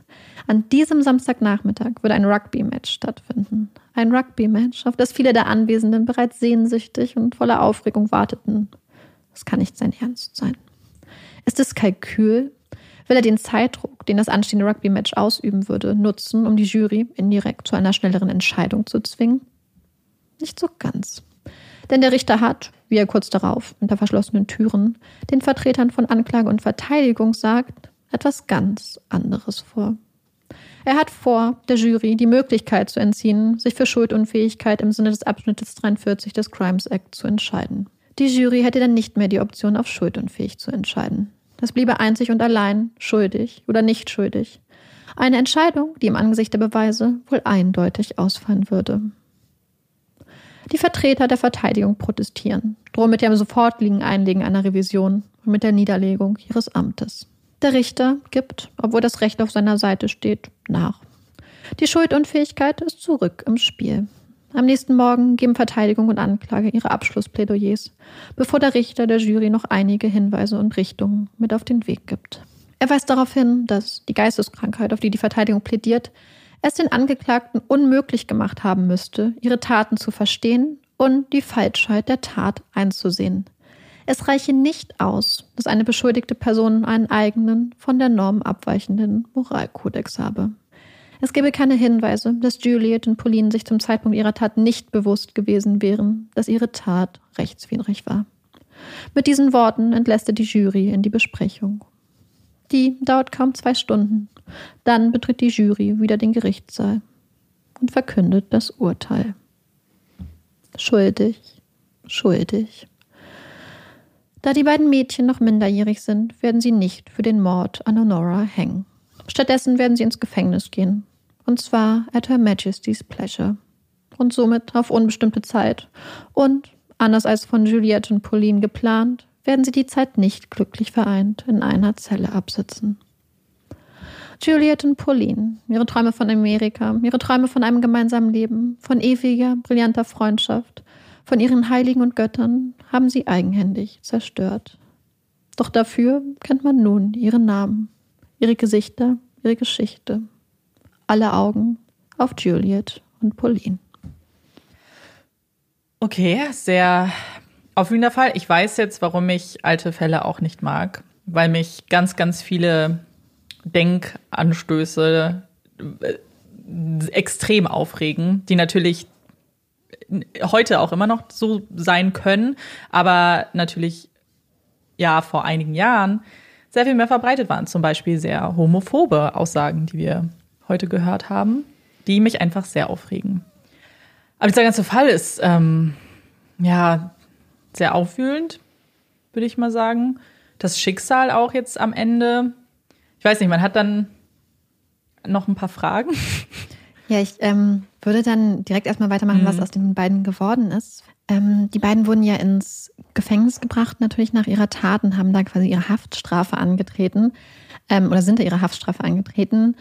Pauline ist auf der Südinsel geblieben, ähm, in einer Justizvollzugsanstalt, die wohl etwas komfortabler war, wo sie auch die Möglichkeit hat zu lernen und zu studieren und sich weiterzubilden.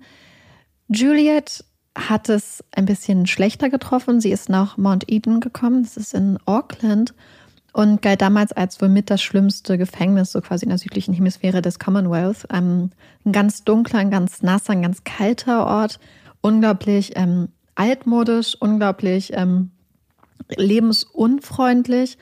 Und man muss natürlich sagen dazu, dass der Ort, wo Pauline war, war ein Ort, wo auch zum Beispiel sehr viele junge Frauen waren, mhm. während Juliet hingegen ähm, mit Abstand die jüngste Gefangene war und sie mit 15 dann halt die ersten drei Monate sowieso in Isolationshaft war, um sie quasi zu akklimatisieren. Das hat man damals so gedacht.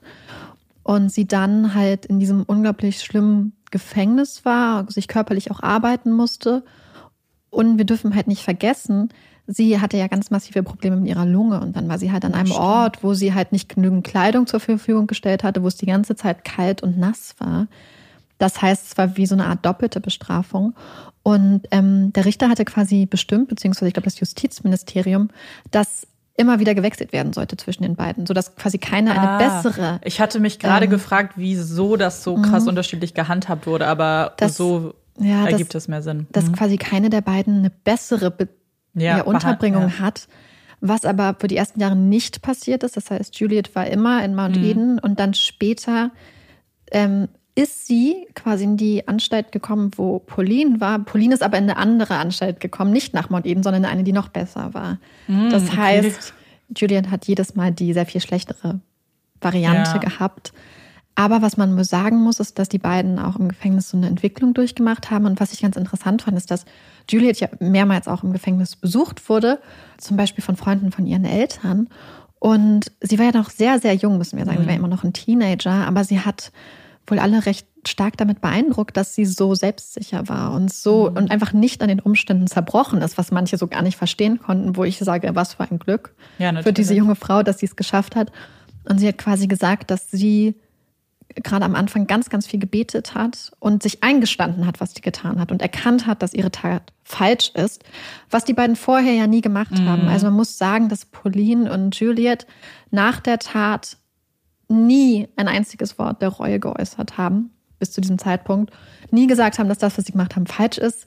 Ähm, wenn ich mich recht erinnere, hat Pauline sogar gegenüber dem einen Psychiater, der als Experte im Prozess bestellt wurde, gesagt, dass sie das auch immer wieder machen würde, wenn sie das Gefühl hätte, dass ihre Mutter ihre Freundschaft mit Juliet im Wege steht. Ähm, ja, aber wie gesagt, die beiden hatten dann da sehr unterschiedliche Gefängnisaufenthalte, sind aber nach, ich meine, fünfeinhalb Jahren beide entlassen worden.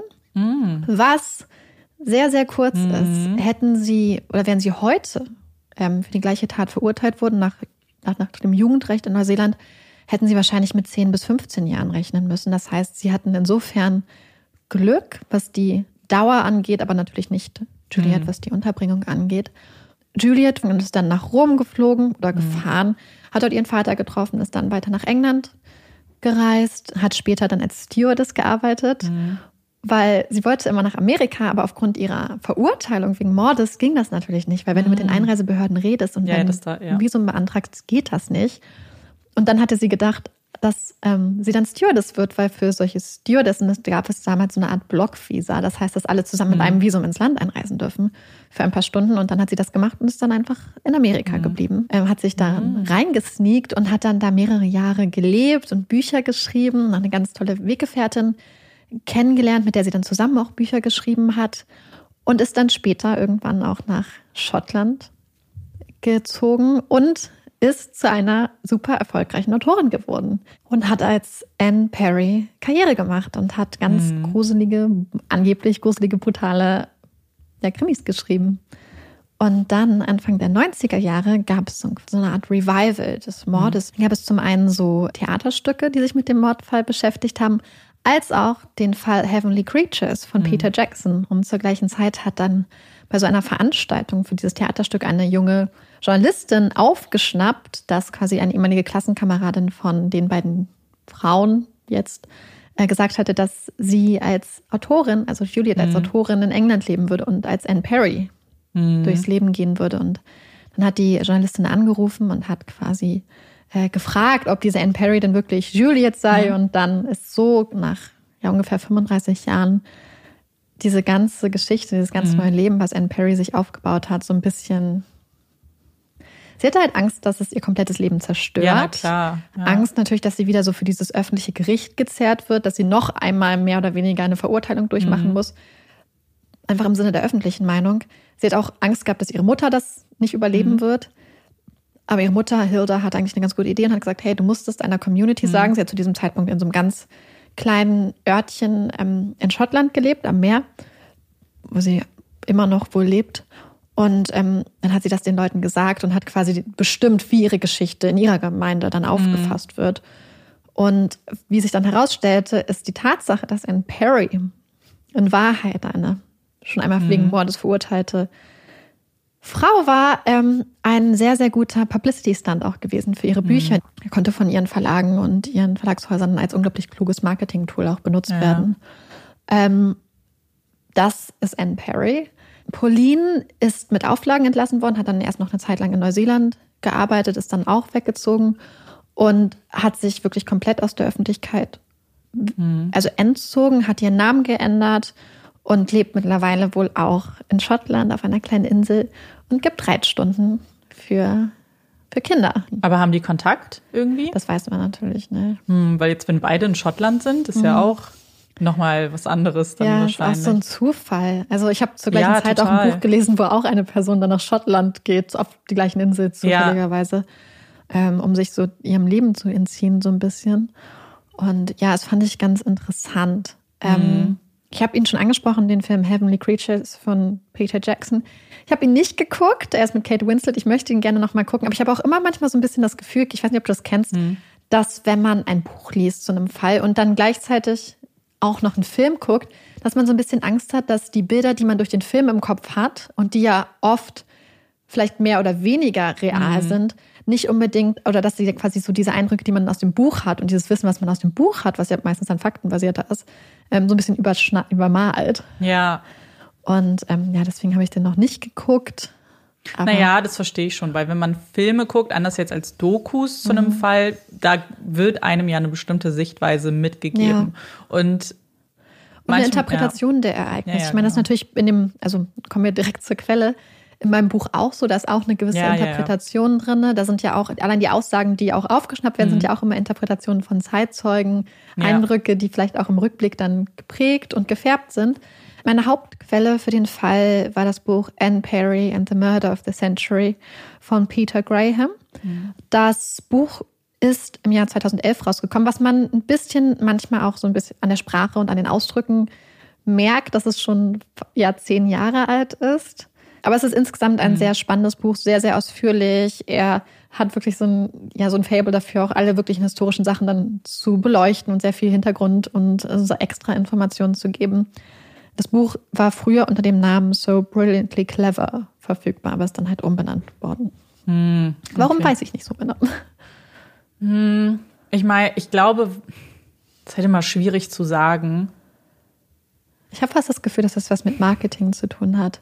Weil wenn du das Buch erst Brilliantly Clever nennst, was ja einfach erstmal so ist, und dann ihren Namen, also ihren Autorennamen auf die Seite machst, Anne Perry and the Murder of the Century, das ist natürlich ein sehr viel, wie ich finde, ähm, auf, ja, also ein sehr viel dramatischerer Titel als die Vorgängerversion. Ja, das stimmt. Aber es ist ja auch irgendwie so ein bisschen positiv angehaucht fast. Und ich glaube, dass man bei so einem Fall aufpassen muss, weil es immer noch auch ein Opfer gibt. Und indem du die Täter als sehr clever darstellst, kann es so aufgefasst werden, dass dem Opfer etwas aberkannt wird. Ja. Muss natürlich nicht, aber vielleicht. Ja, in dem Fall Ahnung, war es halt ein. Zitat. Sie haben halt sicher immer so Ja, als ja, so genau. brilliantly clever bezeichnet. Es war ja so ein bisschen dieser Hybris, der den beiden Charakteren da irgendwie Mhm. zugrunde lag. Ähm, ja, ich finde es sowieso, also wie gesagt, ich wollte den Fall auch schon einfach so Mhm. lange machen, weil ich ihn so interessant finde. Eine Sache, ähm, die ich ansprechen muss, ist, dass der Fall, wie er in der öffentlichen Wahrnehmung ist, oft so ein bisschen als lesbisches Mörderinnenpaar dargestellt wird. Immer, es wird sehr viel in die Beziehung zwischen Pauline und Juliette rein interpretiert, ähm, was sich vielleicht teilweise durch Tagebucheinträge so interpretieren lässt.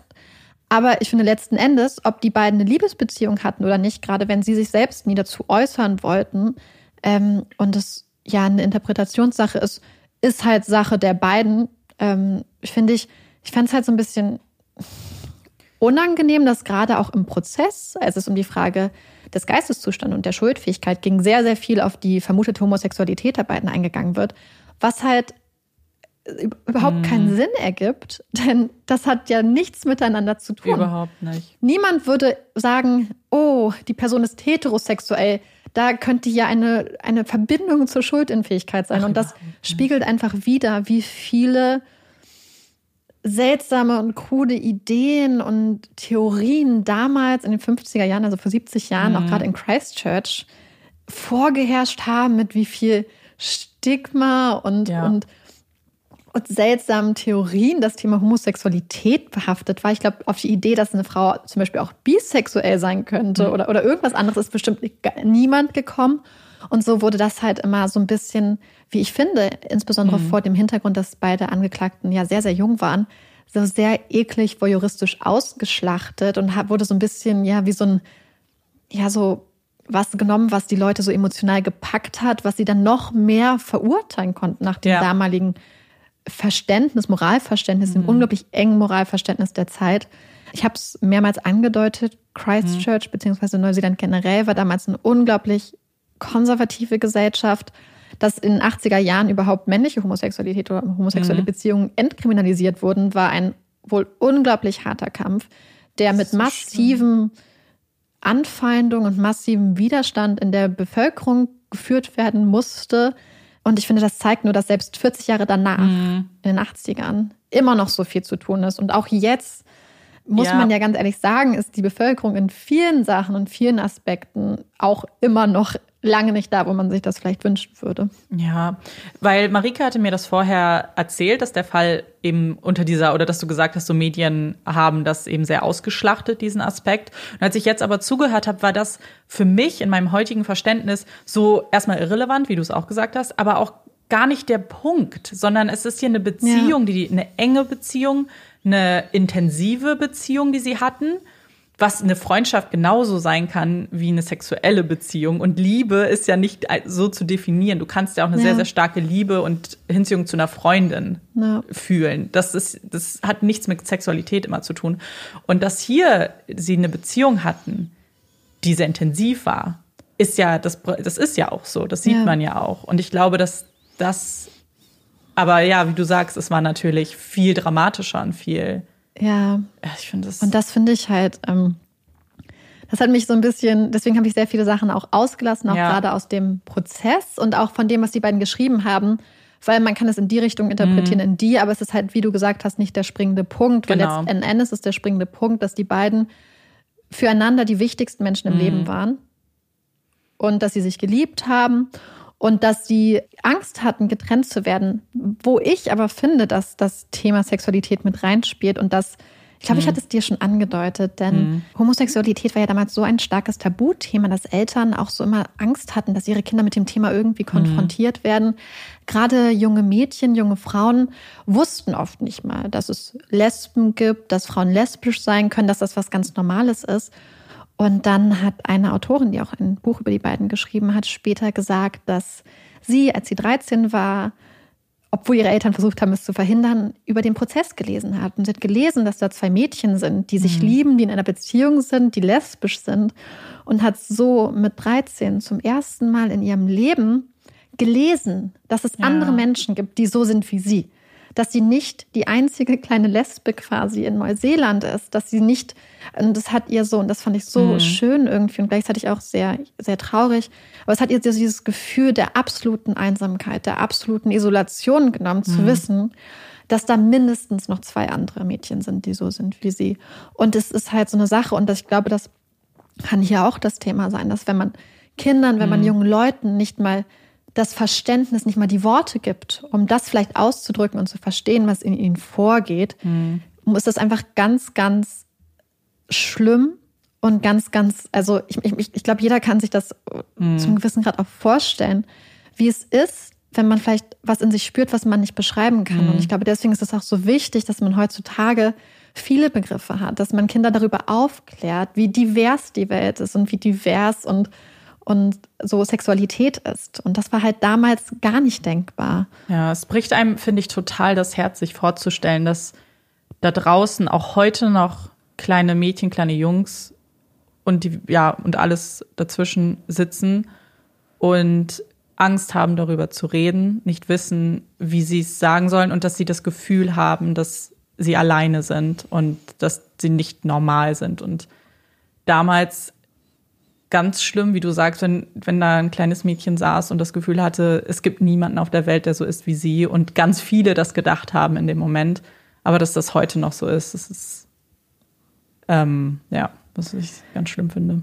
Ja, aber ähm, deswegen, ich glaube, das war tatsächlich bei dem ganzen Fall mit einer der Aspekte, die mir, obwohl es ja nicht direkt was mit dem Ja. Fall an sich zu tun hat, so am stärksten im, im, im Gedächtnis geblieben sind, auch was dann vielleicht die Einordnung der beiden Mädchen angeht. Denn ich habe es ja angesprochen, ohne jetzt die Tat, die, also wir können ja kurz vielleicht ähm, auf die juristische Bewertung der Tat zu sprechen kommen, denn ich muss ganz ehrlich sagen, so schlimm der Richter sich als oh Gott, Mensch anhört. Also es ist wirklich, ähm, ich meine, dass es der eine Verteidiger der beiden Mädchen war, der gesagt hat, er ist wirklich ein piece of shit.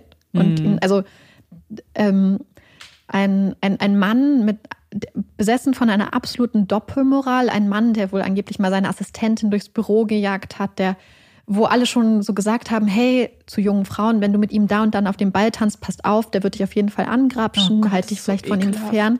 Das heißt, hier ist jemand, der selber auf so eine ganz strikte Einhaltung moralischer Mhm. Regeln und Rechtsregeln hält, immer, immer sehr geneigt ist, Menschen zu Tode zu verurteilen und der gleichzeitig ähm, Verhalten an den Tag legt, das heute eindeutig Mhm. äh, rechtswidrig wäre. Ähm, aber ich finde, das spiegelt einfach nur auch sehr stark diesen Geisteszustand Mhm. der Gesellschaft damals wider. Aber so stark es auch ist, muss ich, glaube ich, ohne das so vom Gefühl her Mhm. seiner Einschätzung der Tat aber folgen.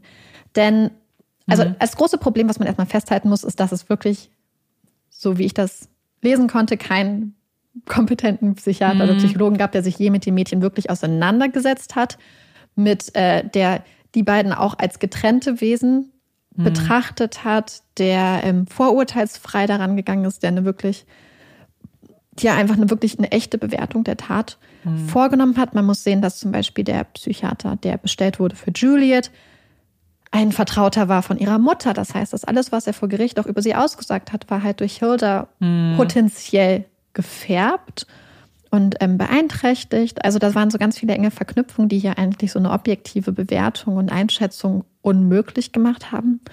Aber ich glaube auch sowieso, dass diese Annahme, dass die beiden schuldunfähig waren, weil sie das richtig und falsch nicht auseinandersetzen Mhm. können, weil sie in dem Moment der Tat vielleicht auch nicht mehr steuerungsfähig waren, würde ich bestreiten, einfach in dem Sinne, dass die beiden halt so planvoll vorgegangen sind, so Mhm. überlegt, dass Honora schließlich so schlimm zugerichtet war, war wohl auch der Tatsache geschuldet, dass die beiden dachten, dass sie ihr quasi nur einmal mit dem Backstein eine überziehen müssten und dass sie dann wie im Film sterben würde.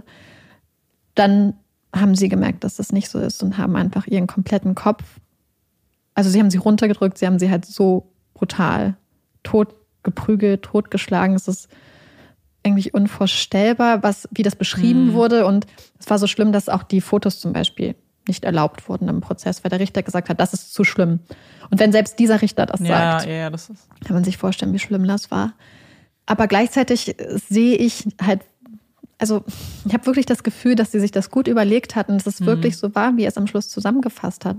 Die beiden hatten das Gefühl, dass die Gesetze Neuseelands und dass diese gesellschaftlichen Mhm. Konventionen auf sie nicht anzutreffen, also nicht zutreffen. Mhm. Sie hatten zum Beispiel auch irgendwann beschlossen, dass die christliche Kirche für sie äh, ein bisschen alt und ein bisschen lächerlich ist und dann haben sie halt ihre eigene Religion Ja. begründet und haben das beschlossen, dass sie das machen. Das heißt, das ist ja auch eine gewollte Reaktion, nicht irgendwas, was ihnen jetzt von irgendwelchen Mhm. Stimmen aus dem Himmel beispielsweise vorgegeben wurden, sondern eine bewusste Entscheidung, ihre quasi eigene Religion zu gründen. Weswegen ich es wirklich, wenn man diese wirklich dogmatisch enge Auslegung des Gesetzes macht, Mhm. dann würde ich auch behaupten, dass diese Schuldunfähigkeit in diesem Zu Zustand, in diesem Zeitpunkt der Tat einfach nicht zutrifft. Naja, also auf gar keinen Fall ja mit den Aussagen der Gutachter, nach denen man sich ja jetzt richten muss. Hätte man das, wie du sagst, objektiv gemacht, hätte das vielleicht neue Schlüsse auch ergeben und vielleicht auch noch eine neue Einsicht. Aber das wäre ja jetzt reine Spekulation, dann Ja. mehr rein zu interpretieren als das, was man hat. Und das können wir nicht. Das kann eigentlich auch niemand anders. Ja. Ich glaube, dass, da, dass es trotzdem ein Vorgehen ist, was ich weiß nicht, eine, eine Art Irrationalität schon hat oder so eine Realitätsferne. Ob man das jetzt auf eine Psychose schiebt oder auf irgendwelche anderen Gründe, das kann ich als Laie nicht. Ja. Aber weißt du, was ich meine? So, weil das Verhalten, wie sie, wie du gesagt hast, so zum Beispiel, dass die Tat selbst in ihren Augen, dass sie sie so leicht, dass sie dachten, es wäre so einfach, einen Menschen umzubringen mit Aber einem ich glaube, Schlag. ich glaube, das liegt auch ganz massiv an diesem Informationsdefizit, was damals Mhm. in den 50er Jahren gerade für junge Frauen auch geherrscht hat. Mhm. Wir sind True Crime informiert. Wir wissen all diese Mhm. Sachen. Aber wenn die Hauptinformationsquellen der beiden, es wird ja damals wahrscheinlich keine wirklichen True Crime Mhm. Bücher oder Zeitschriften gegeben haben, Ja. dann Filme sind und sie haben sich ja massiv diesem Mhm. Filmkonsum hingegeben, dann haben sie wirklich vielleicht gedacht, das ist so einfach. Mhm. Es denken ja immer wieder Leute, dass bestimmte Taten so einfach sind, so schnell vollzogen werden können. Ja, Ja, es ist halt irgendwie schwierig, weil ja, dann hast du die Tat, aber wie sie es danach versucht haben, als Unfall zu tarnen, also, naja, ja, ja, ich halt glaube, wenn wirklich dieser eine Schlag ausgereicht hätte, hätten sie es vielleicht Dann- wirklich, ja. weil so war es ja absolut offensichtlich kein Unfall. Mhm. Ja. Aber was die, ähm, was auch gesagt wurde, sie sind halt so planvoll vorgegangen, haben, Mhm. sind dahin, haben auch immer gespielt. Also es wurde zum Beispiel auch gesagt, dass all diese Emotionen, die sie gespielt haben, in dem Moment, in dem sie gemerkt haben, es bringt ihnen nichts mehr, waren die sofort weg. Ja, das, Das heißt, diese Aufgelöstheit, diese Trauer, die Pauline zum Beispiel dargestellt hat, hat in dem Moment, als sie gemerkt hat, Juliet ist draußen, Hm. ich bin jetzt erstmal hier alleine, hat sie gemerkt, oh, brauche ich jetzt nicht mehr und war halt komplett anders, Hm. ganz, ganz ruhig, ganz rational, hat sich dann erst scheinbar entschieden, okay, ich liebe Juliet, ich nehme das alles auf mich und hat sich dann aber, als sie im Gefängnis saß, gedacht, hm, ganz so cool ist das ja doch nicht, wenn ich hier Mhm. jetzt alleine bin und hat dann halt diesen Satz geschrieben, ich werde alles auf mich nehmen. Das hat sie nicht gemacht. Sie wusste, dass diese Seite gelesen werden wird. Das Mhm. Ja, heißt, sie klar. hat halt bewusst diesen Hinweis für die Detectives eingebaut und hätte ja immer noch sagen können, Mhm. naja, es war mein Tagebuch, ich wollte nicht, dass sie das lesen, das war ja nur eine Seite und hat so quasi die Detectives auf die Spur gebracht, dass Juliet doch involviert Mhm. gewesen ist. Ja, das war ja auch so ein Punkt, als sie sich dann da rausgenommen hat, was dem Ganzen halt eben so eine Wendung gibt, weil man die ganze Zeit eben das Gefühl hatte, die haben das füreinander getan und um Ja. eben nicht getrennt zu werden, weil das ja in ihren Augen das Schlimmstmögliche gewesen wäre. Aber dass dann, sobald es bröckelt, und es hat ja schnell gebröckelt, weil diese Unfallversion so Mhm. unrealistisch war, dass sie sich direkt rausgezogen hat. Halt aber auch unter dem Einfluss ihrer ja. Eltern, unter dem Einfluss von Bill Perry, der ihr Mhm. das gesagt hat. Und als die Detectives dann ja nochmal gekommen sind und gefragt haben, wollte sie ja auch, ohne dass sie mit ihrer Mutter geredet Mhm. hat, ohne dass sie einen Anwalt an ihrer Seite hatte, dann doch die Wahrheit sagen, weil sie bestimmt hat, das geht doch nicht. Ja, ja, das ist. Was ich fast ein bisschen das Gefühl habe, ist, dass dadurch, dass die beiden halt immer ihrer Fantasiewelt waren, Ja. die beiden, obwohl sie richtig und falsch und auch das Ausmaß ihrer Tat einschätzen konnten, die Konsequenzen insofern, was es bedeutet, ein menschliches Leben auszulöschen, nicht überblickt haben. Und da meine ich halt wirklich so eine geistige und emotionale Reife. Und ich glaube, dass wenn man sieht, dass die beiden halt immer Filme geguckt haben, immer sich die massivsten, brutalsten Fantasiewelten erschaffen haben, wo sie Leute mit, mit drei, äh, mit drei Strichen des Stiftes töten konnten, wo sie immer so quasi als Herrinnen über Leben und Tod agiert haben, frage ich mich, ob sie die geistige Reife besessen haben, zu verstehen, was das wirklich als Ja. Tat bedeutet, einem Menschen das Leben zu nehmen, ihrer Mutter das Leben zu nehmen. Weil man muss auch sagen, dass Juliet hat ja auch wohl später gesagt, dass sie es wirklich bereut hat und gesagt hat, das habe ich gemacht und das war falsch. Und Pauline wohl auch. Und dass sie das erst gar nicht verstanden hat und dass sie jahrelang gebraucht hat, um zu verstehen. Ich glaube, was auch mit reinspielt, ist so eine Sache, auf die ich so ein bisschen durch 13 Reasons Why, also Tote Mädchen lügen, nicht gekommen bin. Denn als da die erste und zweite Staffel rauskamen, ist es ja so, kleiner Spoiler-Alert, dass es um ein Mädchen geht, was Suizid begibt, begeht, was aber gleichzeitig trotzdem immer noch anwesend ist. Ja. in Rückblicken, aber auch quasi als Geist so ein bisschen die Leute ja, verfolgt und begleitet. Und einer der Kritikpunkte war hier, dass die Serie die Finalität des Todes und des Suizids nicht richtig darstellt und dass bei Jugendlichen das Gefühl erweckt werden könnte, dass ein Suizid insofern nicht final ist, dass sie quasi immer noch existieren auf gewisse Art und Weise, dass sie dabei bleiben, weil es einfach ja ein falsches, einen falschen Eindruck, ein falsches Bild bei Jugendlichen hervorruft.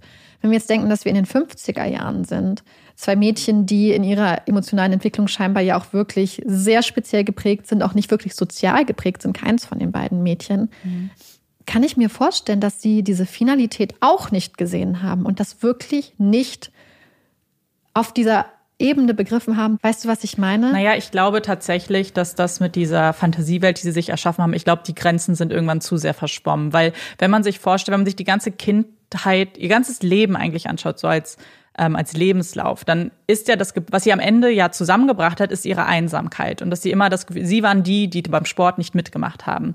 Das heißt, ihre Flucht in eine Welt, die sie sich selber schaffen, ja. die besser ist, in der sie Hollywood-Stars sind, eine eigene Religion entwickeln und so weiter, ist natürlich was, was sie auch sehr beschäftigt hat und wahrscheinlich sehr viel ihres Denkens eingenommen hat und auch beeinflusst hat und dass du irgendwann nicht mehr so richtig begreifst, was passiert, was für Konsequenzen das wahre Leben hat, hm. kann ich mir sehr gut vorstellen. Ja, ich glaube auch, dass es halt dieses, diese Nicht-Absehbarkeit von Konsequenzen mhm. halt wirklich auch ist. Ich glaube schon, dass die beiden wirklich genau wussten, was sie meinten, weil sie auch es wird in ja. den Tagebucheinträgen ähm, ganz gut sichtbar. Dann haben sie gesagt, ah, wir haben scherzhaft ein paar Morde geplant in Hollywood, wie mhm. wir quasi die ganzen Ehefrauen da entsorgen.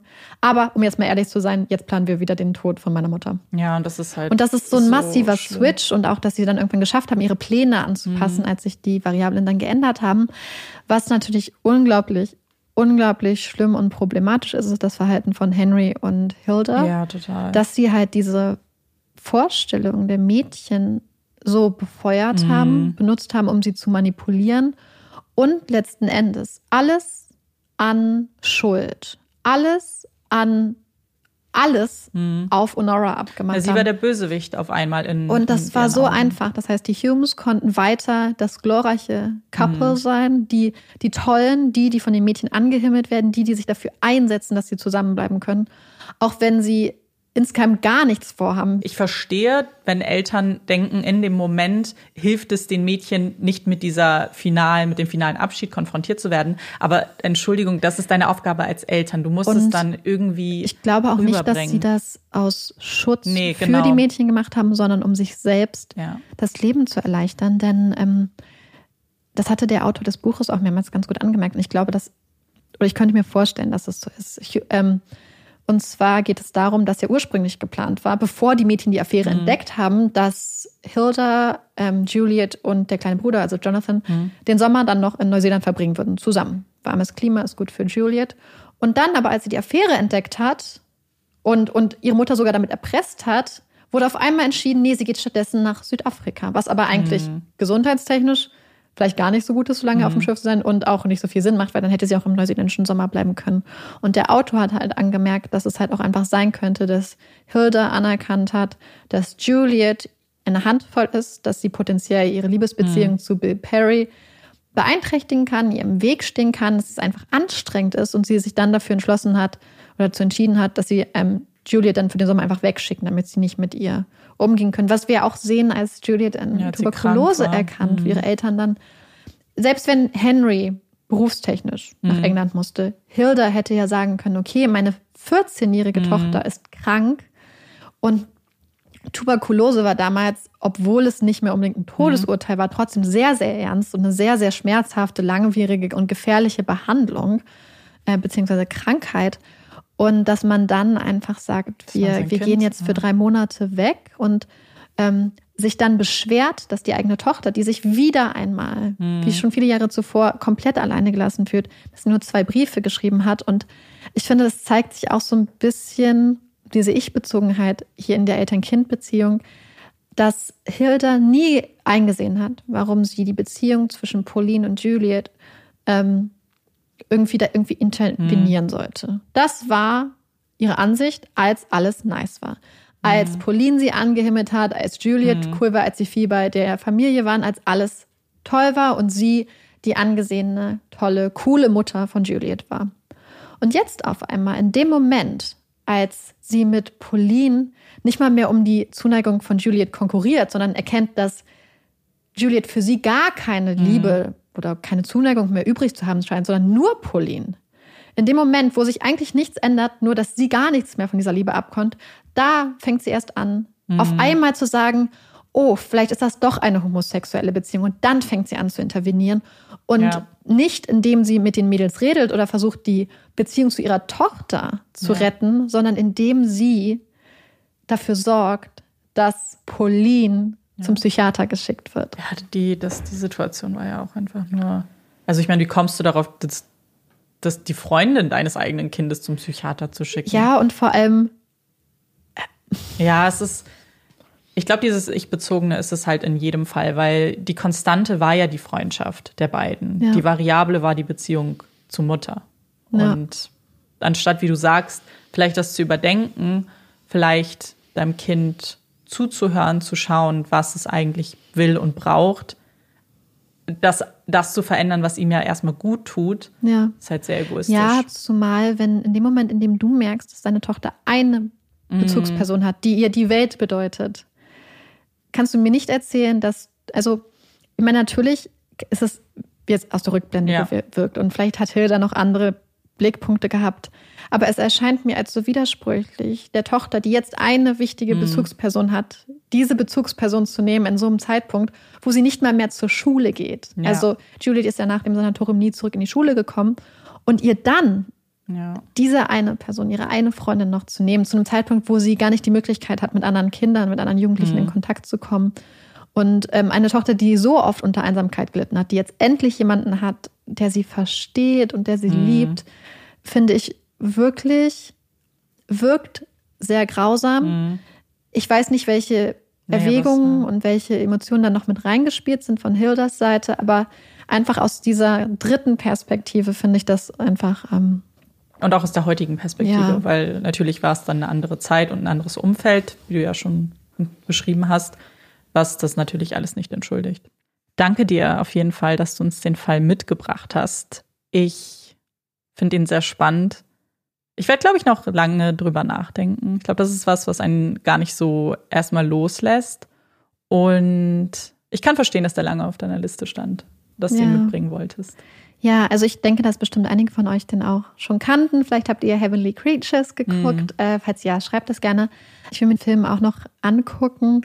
Wie gesagt, wir sind immer gespannt, was ihr von dem Fall haltet. Genau, und ich brauche einen Grund zum Aufatmen. Marike, brauchst du einen Grund zum Ja. Aufatmen? Dann kommt jetzt unsere Puppy Break. Yay! Und unsere heutige Puppy Break handelt nicht von Hunden, sondern von einem Verwandten der Hunde, von dem wir, glaube ich, alle gar nicht so viel wissen.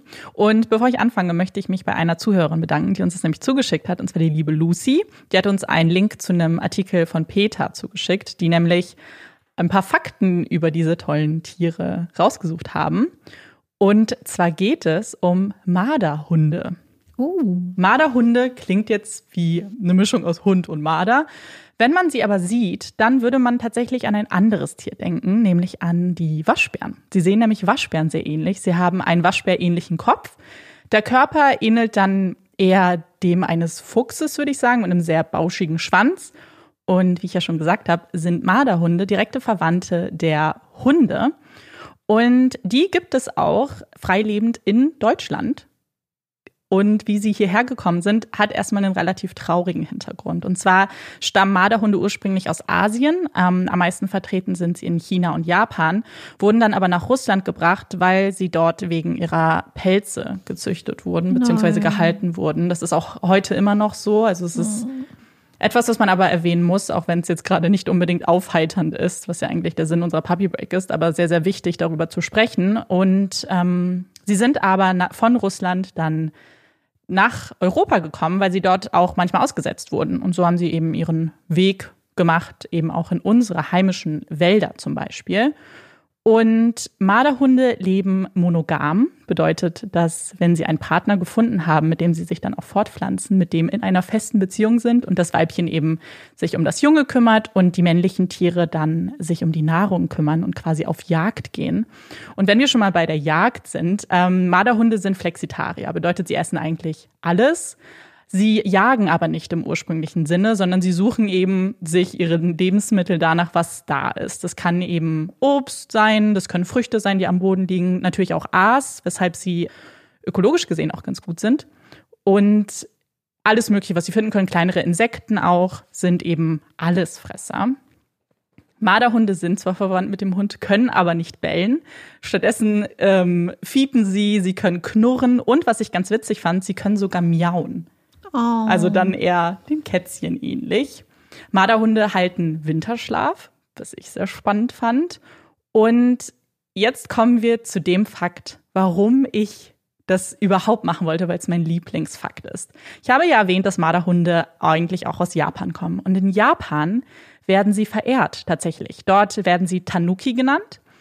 Und da findet man sie eben auf Statuen dargestellt, aber ganz oft in Zeichnungen. Und nicht nur, dass sie dargestellt werden, sondern es gibt eine ganz bestimmte Eigenschaft, die immer wieder dargestellt wird, die ein bisschen ungewöhnlich sein könnte. Und zwar haben sie auf den Bildern extrem große Hoden. Denn die Japaner glauben, dass eben diese besondere Fähigkeit der Tanuki ist, dass sie ihre Hoden vergrößern können, wenn sie wollen, und diese dann zum Beispiel als Schutzschild oder als Waffe oder als Werkzeug benutzen. Deswegen gibt es ganz oft Bilder, in denen sie eben super, super große Hoden haben. Ich zeig Marike jetzt mal eins. Wir verlinken euch das dann auch mal. Marike ist jetzt verstört von dem Bild. Ja, das Bild sieht so ein bisschen aus, als hätten die so einen riesen Biberschwanz. Ja, genau, genau. Und ich finde es total witzig, aber ist natürlich für die Tiere auch irgendwie schön, dass die da so gewertschätzt werden, auch wenn diese Anekdote doch ein bisschen, ja, und gerade die Bilder doch ein bisschen seltsam sind. Aber Marderhunde sind wahnsinnig niedlich. Wie gesagt, leben sie in freier Wildbahn, auch in Deutschland. Sie werden aber sehr oft gejagt auch, neben dem Fakt, dass sie auch für ihre Pelze getötet wurden. Und ich glaube, dass es einfach ist, äh, schön ist, über sie zu sprechen, weil ich zum Beispiel gar nicht, gar nicht so viel über Marderhunde wusste und auch nicht, dass sie einfach ähm, bei uns vorkommen. Und dass das aber sehr, sehr tolle und intelligente Tiere sind. Und ja, vielleicht auch etwas ja, Spannendes, Neues für euch. Ich freue mich auf jeden Fall über diese ganzen spannenden, süßen Infos über diese majestätischen Marderhunde. Und von der Puppy Break möchten wir jetzt überleiten zu unserer nächsten Kategorie und das sind die Empfehlungen. Marika, hast du eine Empfehlung für uns?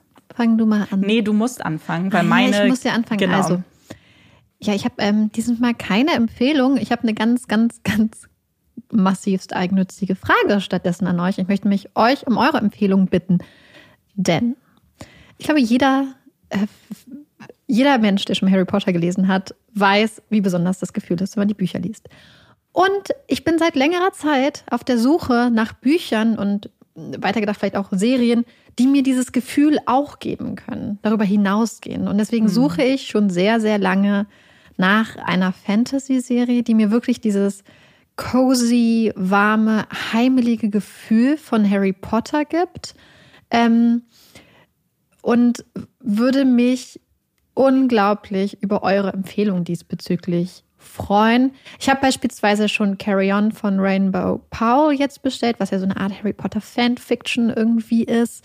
Ähm, also ich würde mich einfach total freuen, wenn ihr so den ultimativen cozy Fantasy-Tipp habt mit so ein bisschen Zauberei, mit so ein bisschen heimeligen, schönen Gefühl. Das ist mir irgendwie total wichtig. Ich will natürlich auch Spannung, aber ich will irgendwie auch so einfach dieses super schöne Zusammenhaltgefühl haben.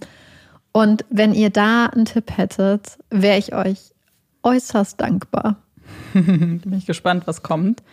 Und warum ich, warum ich Marike anfangen musste, hat damit zu tun, dass meine Empfehlung Hand in Hand mit einem Hot Take geht. Also das wird jetzt gleich ein fließender Übergang von Empfehlungen zu den Hot Takes. Und zwar möchte ich euch ein Buch empfehlen, das heißt Identität 1142 und ist herausgegeben von Sebastian Fitzek.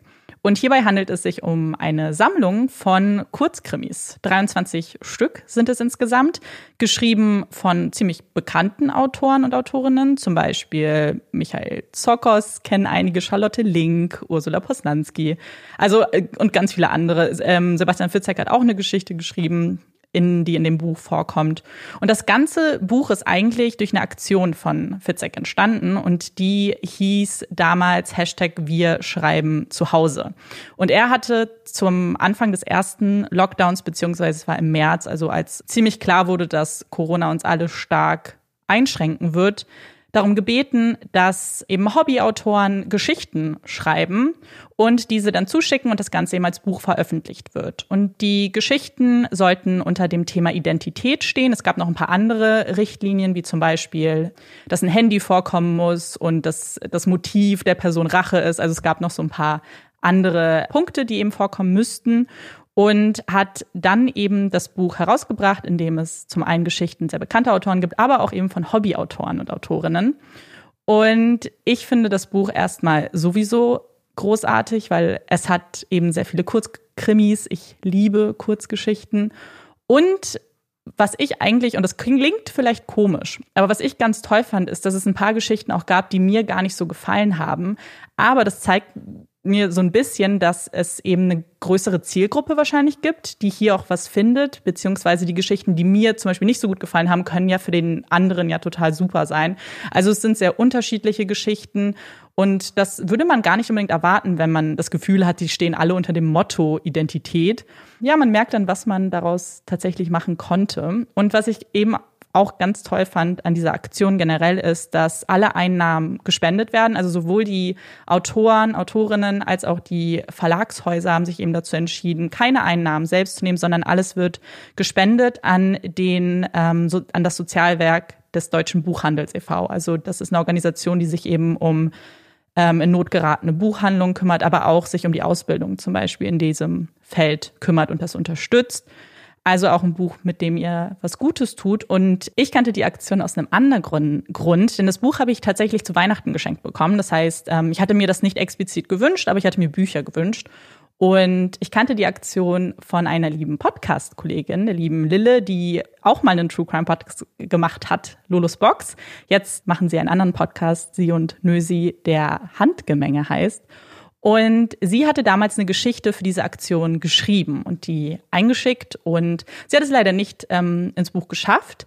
Stattdessen hat aber Lille was anderes gemacht. Sie hatte uns damals gebeten, ähm, beziehungsweise hatte sie angefragt, ob ich die Geschichte vorlesen würde, damit sie die auf ihrem Podcast dann trotzdem veröffentlichen kann. Und das habe ich sehr gerne für sie gemacht. Und wenn ihr die Geschichte euch anhören wollt, dann könnt ihr bei Lulus Box vorbeigucken und habt dann zusätzlich noch eine Kurzgeschichte zu den 23, die es im Buch gibt. Und ja, ich kann euch das sehr empfehlen, wenn ihr Fans von Kurzkrimis seid. Und jetzt kommt nämlich mein Hot Take, auf den Marike mich gebracht hat. Weil ich habe ihn dir geschenkt.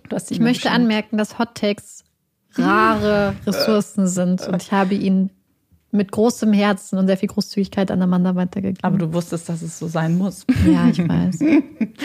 und zwar hatte ich nämlich Marike von diesem Buch erzählt, als wir mal telefoniert hatten und ähm, ihr von meiner Liebe für Kurzgeschichten vorgeschwärmt. Ich meine, viele wissen das ja schon, weil ich ja ähm, die Kurzgeschichten von Ferdinand von Chirac schon empfohlen habe.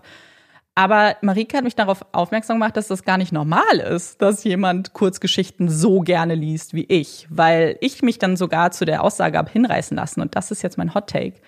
Ich finde Kurzgeschichten sogar besser als Romane, weil ich, ich will jetzt natürlich nicht sagen, dass ich dann gar keine Romane oder ganze Bücher in Anführungszeichen lese, aber ich würde mich immer für den Kurzgeschichtenband entscheiden, wenn es die Wahl gäbe.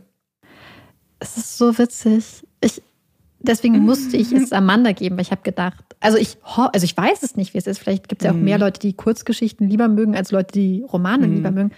Aber ich liebe Romane und ich liebe auch lange Romane. Und ich freue mich, wenn es, wenn es ein gutes Buch ist und es sind 500 Seiten oder so. Mhm. Ein Traum, weil wenn ich das wirklich gut finde, möchte ich ja nicht, dass es aufhört. Ja, das ist bei, also ganz, ganz, ganz dicke Bücher ähm, schrecken mich total ab. Das ähm, ist für mich dann zu viel ich glaube, das hat halt auch was mit meiner Aufmerksamkeitsspanne zu tun.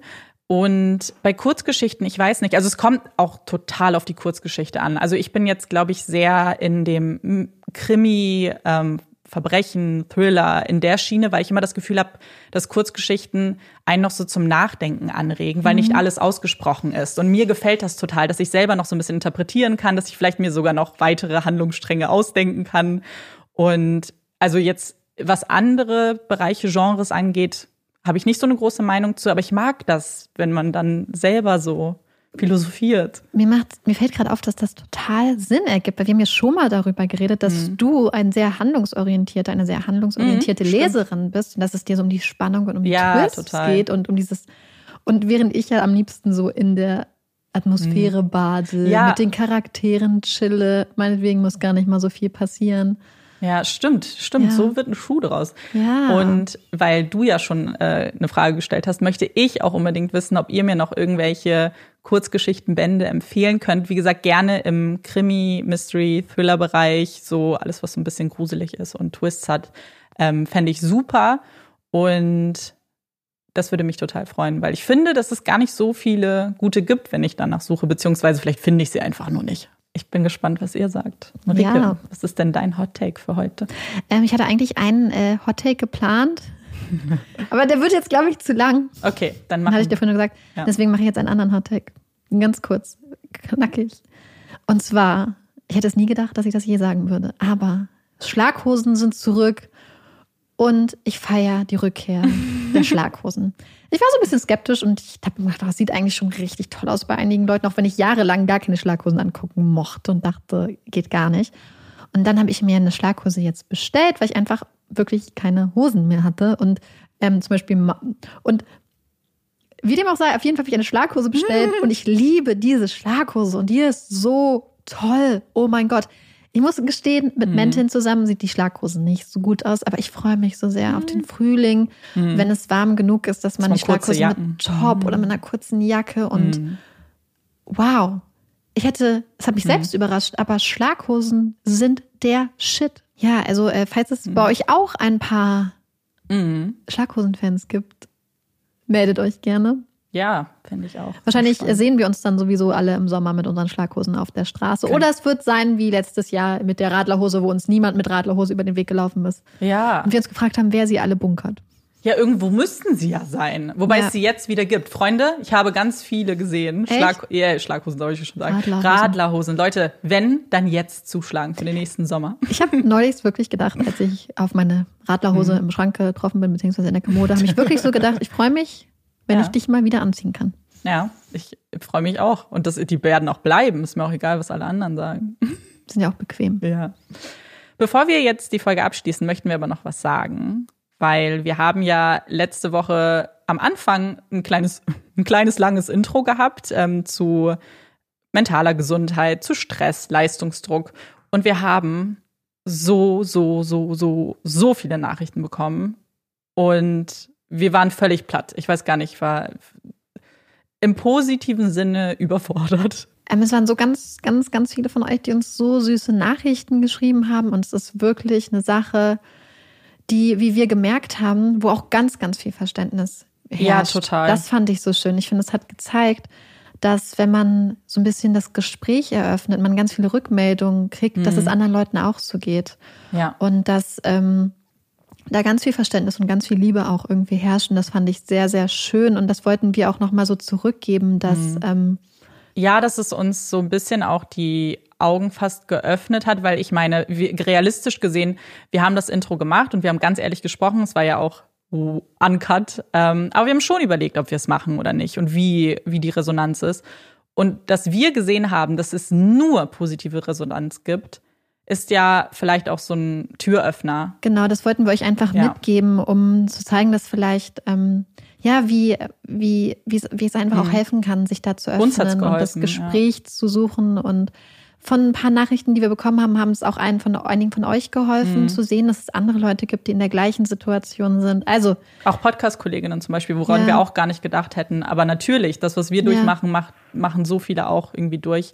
Und ja, äh, damit irgendwie vielleicht ein bisschen so die, ja, das eröffnet zu haben ja. in unserer Community, finden wir ganz Genau, und schön. das wollten wir nochmal sagen, weil es halt einfach, das ist sowieso, was wir halt immer denken, dass wir halt Mhm. einfach so die tollste Community haben. Ja, total. So, ihr da das habt ihr nochmal draußen. bewiesen. Absolut. Also ähm, wir haben uns ganz wohlig warm ja, total. von euch angenommen und auch verstanden gefühlt. von Und wir Liebe. hoffen, dass andere Menschen, die in dieser Situation Ja. sind, auch so viel Wärme und so viel Liebe dann erfahren. Genau. Und das sind eigentlich ganz schöne Worte, vielleicht diese Folge dann damit abzuschließen. Hoffentlich hat euch die Folge gefallen. Ihr hört uns beim nächsten Mal wieder zu. Ich bin Amanda Ich bin Marike. und das ist Puppies and Crime. Tschüss.